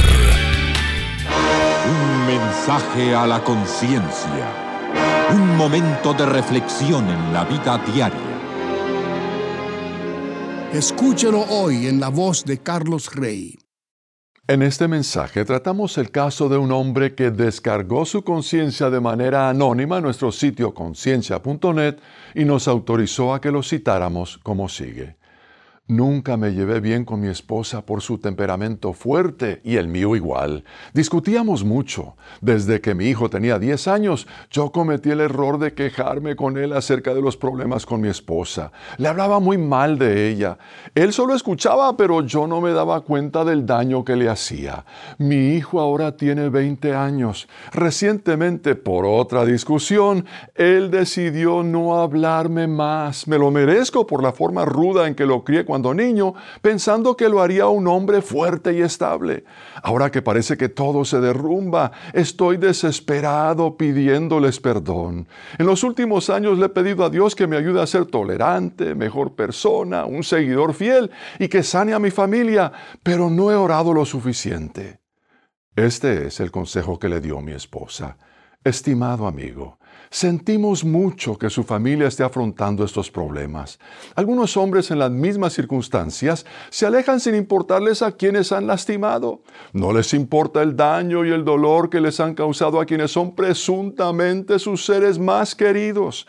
Así que lo felicitamos por estar dispuesto a tomar medidas para resolver los problemas y recobrar el afecto que ha perdido. Usted menciona que ha orado, pero cree que no ha sido lo suficiente. Dios no es una máquina expendedora en la que usted inserta oraciones a fin de recibir las respuestas que desea. Es que a Él no le interesan solo las palabras con que usted se expresa.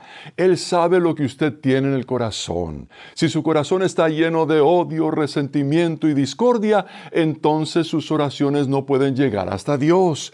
Eso se debe a que Él no se fija en lo que se fijan los demás. La gente se fija en las apariencias, mientras que Dios se fija en el corazón.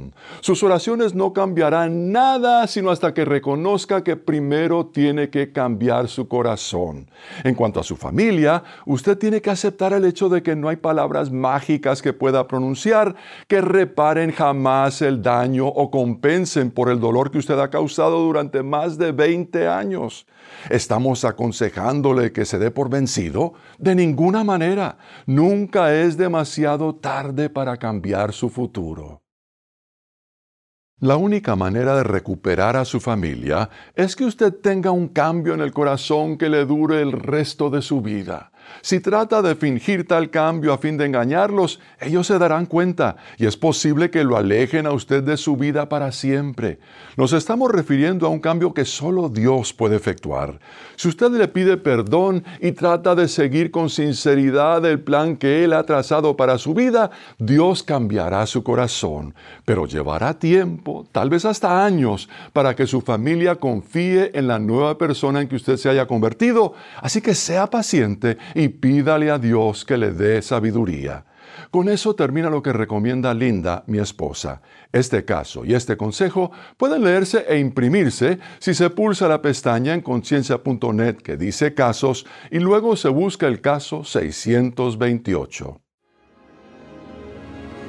Si desea comunicarse con nosotros, puede hacerlo enviándonos su mensaje por correo electrónico a la dirección mensaje arroba conciencia.net. Hoy, en Ecos del Pasado.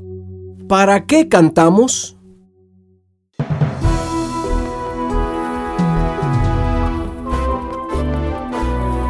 Ecos del Pasado, con Emilio Mesa.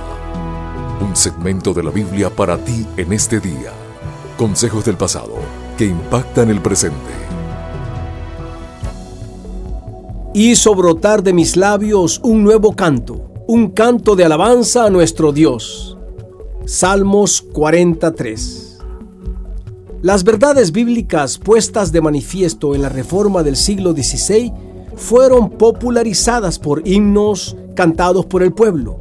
La música es una herramienta maravillosa de enseñanza porque la iglesia canta de su fe y a través de ella extiende sus convicciones. Hoy en día, sin embargo, estamos experimentando un deterioro. Compositores, sin tan siquiera haber estudiado la Biblia, componen música con distorsiones doctrinales y estas canciones son usadas en las iglesias sin ningún tipo de evaluación, difundiendo graves desviaciones doctrinales. Cada vez que la música en la iglesia es pobre o divorciada de las escrituras, llenaremos a la gente simplemente con linda emoción, sin permitir al Espíritu Santo que produzca un cambio interno y permanente. Además, cuando el énfasis principal se pone en la presentación, en el espectáculo, en las luces, en el programa, entonces se corre el riesgo de descartar por completo el propósito principal, el cual es darle toda la gloria solo a Dios. Cuando el hombre llama la atención sobre sí mismo, en lugar de dar toda honra al nombre de Dios, la iglesia tomó una ruta equivocada. La música no puede ser vista como entretenimiento. La música debe venir de Dios y debe volver a Dios. No debe ser cantada para complacer el gusto de la gente, sino para exaltar a Dios. Dios, queremos cantar y danzar con alegría, pero al hacerlo que nunca olvidemos que tú eres el centro de nuestra alabanza y nuestra adoración. En el nombre de Jesús. Amén. Este fue tu segmento de la Biblia, Ecos del Pasado, con Emilio Mesa, preparado exclusivamente para impactar tu presente. Un aporte para esta emisora de Ministerio Reforma. Búscanos en www.ministerioreforma.com. Bueno, son las 9 con un minuto y quiero hablarles hoy un poquito y leer con ustedes el texto de Santiago, capítulo 5, verso 16. Santiago es un libro relativamente corto escrito por, eh, bueno, Santiago, que era hermano de Jesús, discípulo de él. Y en el versículo 16 dice del capítulo 5, confesaos vuestras ofensas unos a otros y orad unos por otros para que seáis sanados. Y ahí es donde habla de este término que acabábamos de mencionar y queremos hoy saber qué es la oración eficaz, porque ahí, dice, la oración eficaz del justo puede mucho. Y leyendo un versículo más dice, Elías era hombre sujeto a pasiones semejantes a las nuestras Y oró fervientemente para que no lloviese, y no llovió sobre la tierra por tres años y seis meses. Versículo 18. Y otra vez oró, y el cielo dio lluvia, y la tierra produjo su fruto. Hacia el final de esta epístola de Santiago hay una declaración que debe aumentar nuestra confianza en Dios. Y la declaración es la que está ahí en el versículo 16. La oración eficaz del justo puede mucho. Qué consolador es saber que Dios no solo escucha, sino que responde las peticiones de los justos. Las oraciones del pueblo de Dios, amable oyente, no vagan por el espacio, sino que son canales a través de los cuales Dios lleva a cabo su asombrosa obra en la tierra. Claro, tampoco puede ser manipulado para que se libere su poder. No hay rezos, no hay conjuros, no hay palabras perfectas que a Él le hagan actuar. No, Él actúa de acuerdo a su voluntad. Ahora, ¿qué quiere decir Santiago con la oración eficaz del justo puede mucho? Oración eficaz. Primera de Juan, capítulo 5, verso 14, nos va a dar una idea de lo que es la oración eficaz. ¿Y qué dice ese pasaje? Dice que si pedimos cualquier cosa conforme a su voluntad, Él nos oye. Por consiguiente, podemos definir la oración eficaz como aquella que está de acuerdo con la voluntad de Dios. ¿Recordás aquel pasaje de Salmos que dice, deleítate a sí mismo en Jehová y Él te concederá las peticiones de tu corazón? ¿Mm? Y uno se pregunta, si yo me deleito en Dios, eso quiere decir que lo que mi corazón desee, eso me lo va a dar Dios. Sí, eso quiere decir. Pero pasa que el que se deleita en Dios va a desear de acuerdo con la voluntad de Dios para con la persona. Tus deseos van a ser alineados y calibrados de acuerdo a los deseos que Dios tiene para vos. ¿Mm? Bueno, pasa lo mismo aquí. La oración eficaz es aquella que está calibrada con el corazón de Dios, con la voluntad que Dios tiene para contigo. ¿Mm? ¿Qué se requiere para orar de manera eficaz? Según Santiago y según el texto que acabamos de leer, se requiere una vida recta. Fíjate vos cómo arranca el texto. Dice, confesaos vuestras ofensas unos a otros. Y después dice lo de la oración eficaz del justo. Si nosotros albergamos pecado, orgullo, autosuficiencia, es imposible que nuestras oraciones se alineen con la voluntad de Dios. ¿No le parece? No podemos aferrarnos a nuestra pecaminosidad y esperar orar de manera eficaz. ¿Por qué? Porque el pecado obstruye nuestra relación con Dios. Antes de venir a, a los pies de Jesús con nuestras peticiones, debemos confesar nuestros pecados y debemos apartarnos de ello. Y a medida que nos santificamos, que nos vamos aferrando a su voluntad, y bueno, es cuando más oraciones eficaces vamos a hacer y más el Señor por consiguiente va a contestar nuestras oraciones. Así es como se da. ¿Mm? Yo me santifico eso me hace aferrarme a su voluntad, ¿verdad?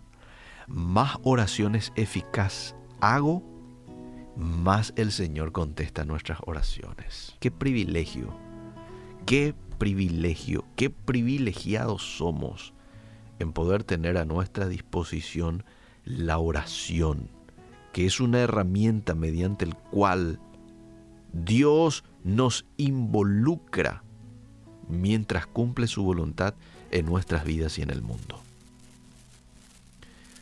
Cuando durante las dificultades y los problemas acudimos a Él con esa debilidad, con esa impotencia, mediante la oración, pidiendo su ayuda, pidiendo su fortaleza, pidiendo su guía, entonces es allí cuando responde de acuerdo a su buena y perfecta voluntad. Seamos hoy agradecidos por tener esta herramienta tan poderosa a disposición nuestra. ¿eh? Y pidámosle a Dios a que desde hoy yo pueda hacer este tipo de oraciones que me da la garantía de que Dios me va a escuchar y va a responder a mis oraciones cuando hago oraciones eficaces, oraciones que vayan acorde a su voluntad para mí.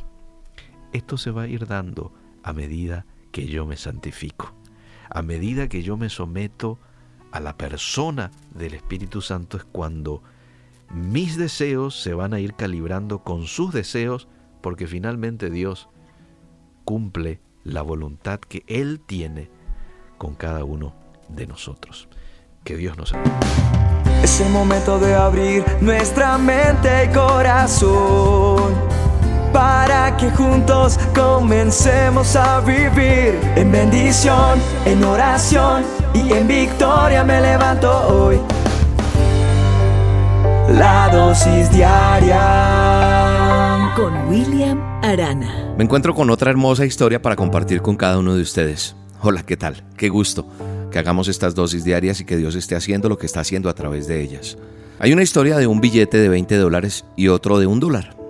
Sí, un billete de 20 dólares y uno de un dólar que se encontraron en una bolsa de un banco en el edificio de la Reserva Federal en el centro de la ciudad, es decir, en el, en el banco principal.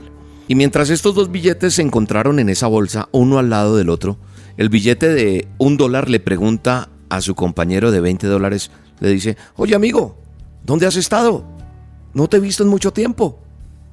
El de 20 responde inmediatamente, amigo, Ay, he tenido tanto trabajo. He viajado a países distantes, también a los restaurantes más finos, a los casinos más grandes, eh, bares, eh, en el centro comercial, haciendo compras en el norte, en el sur y también en los nuevos malls.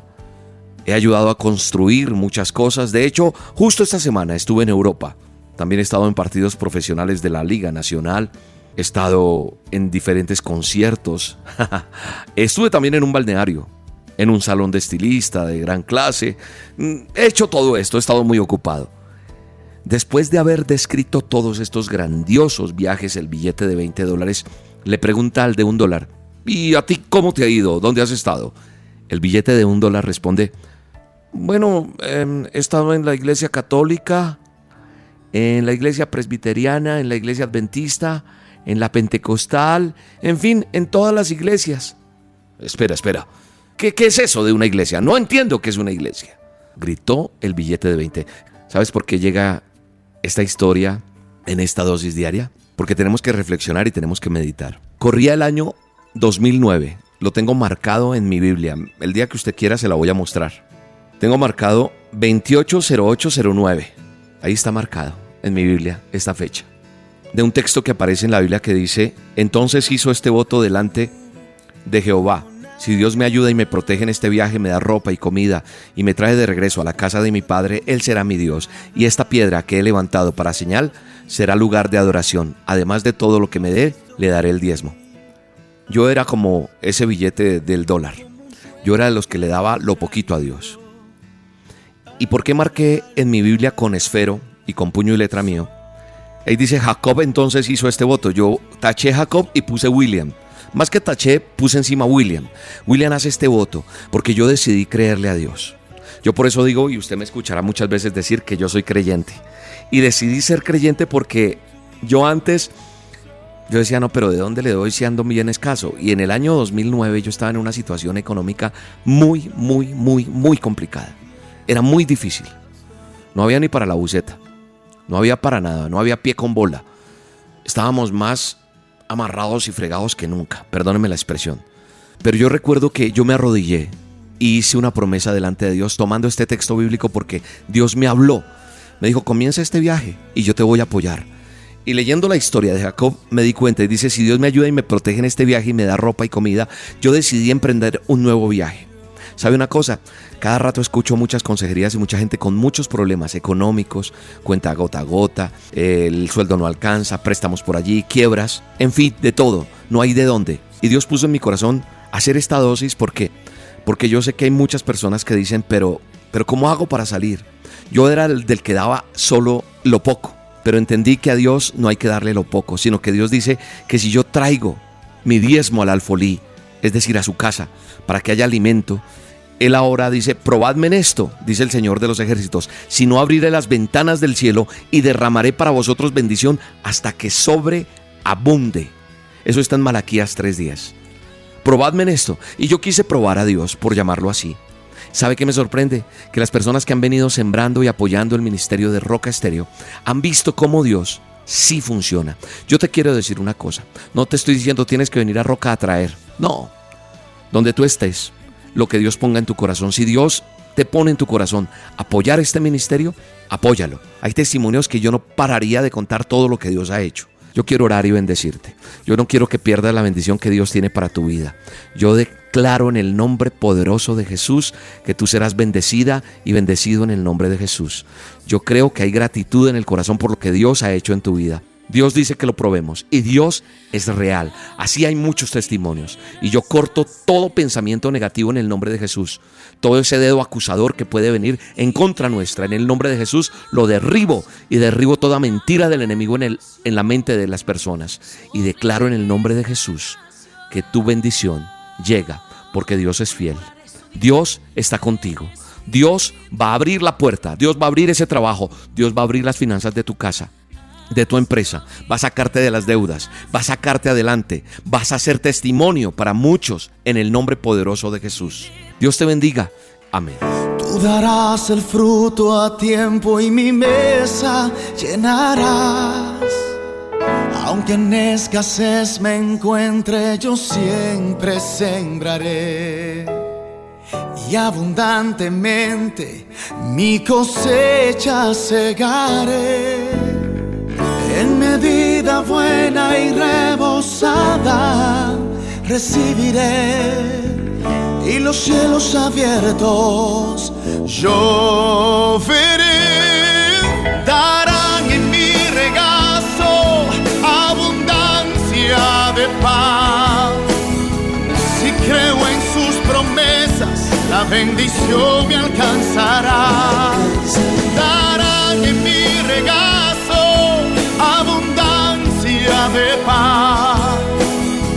Yo sé que en tu palabra mi corazón confiado está, Él me prosperará. La dosis diaria con William Arana, tu alimento para el alma. Vívela y compártela. Somos Roca Estéreo. Hola lectores de la Biblia, bienvenidos a la sinopsis de la Biblia.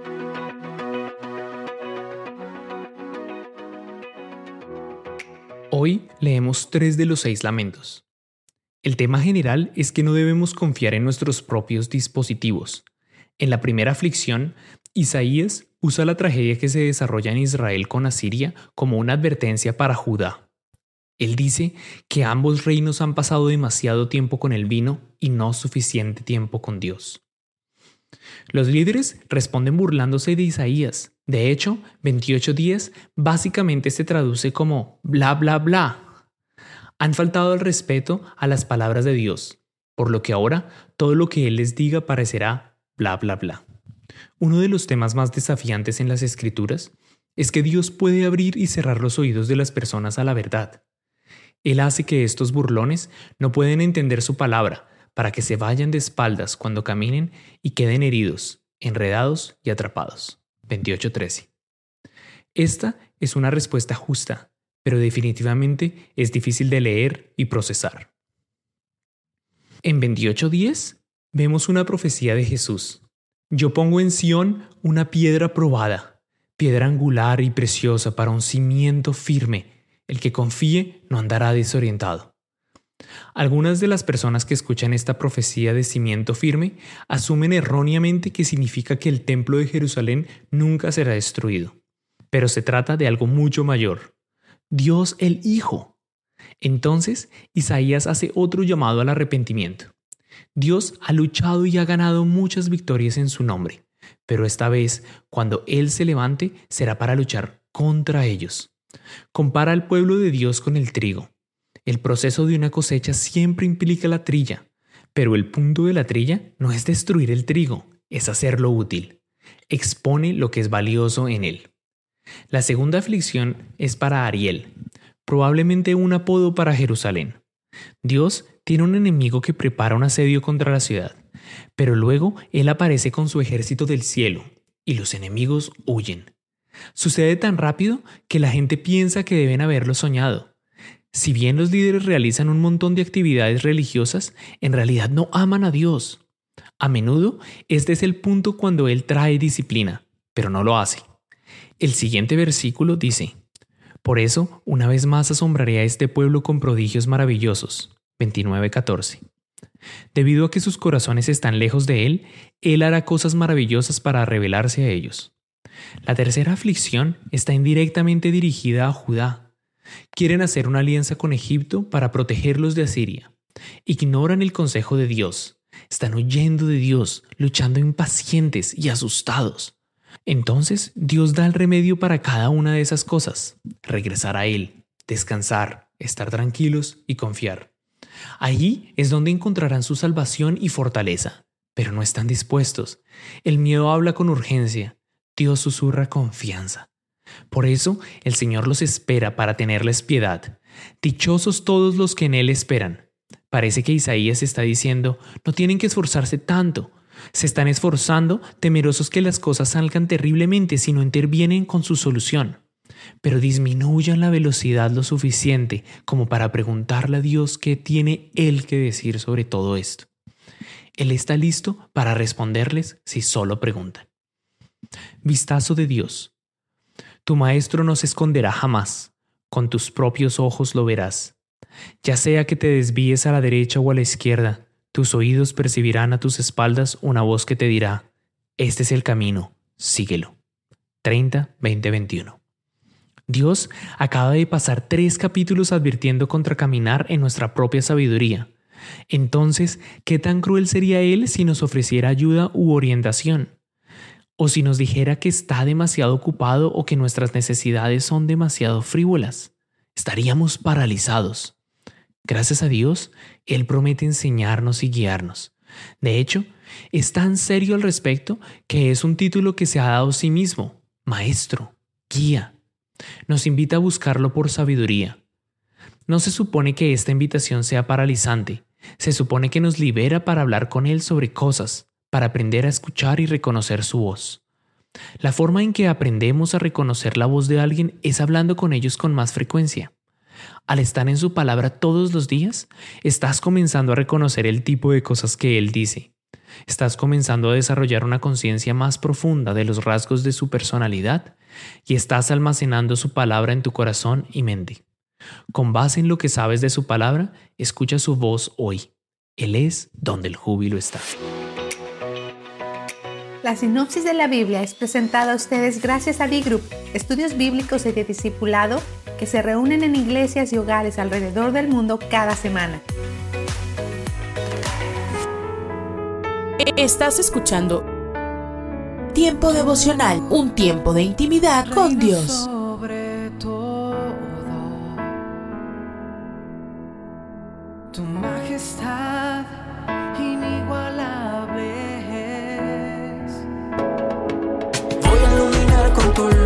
Escucha y comparte. Comparte. Tiempo devocional. En las plataformas Spotify, Google Podcast, Amazon Music y donde quiera que escuches tus podcasts. Para que linterna si estás conmigo. Escucha las emisoras de Rema Radios a través de Tuning y Seno Radio. Y en nuestra página web remarradios.witsai.com diagonal radios.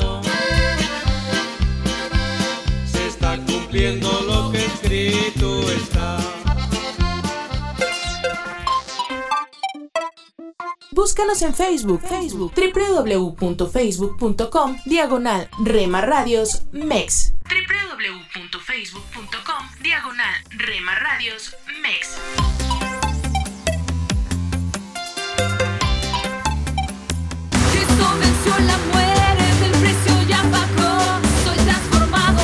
Porque somos parte de tu familia. A Cristo anunciaré, su amor proclamaré. Somos una más en tu hogar. Cristo por ti, por mí, hoy cantaré. Gracias por dejarnos estar.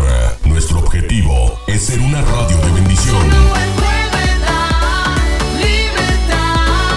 Buena música. Buen contenido. Radio, impactando tu vida con poder.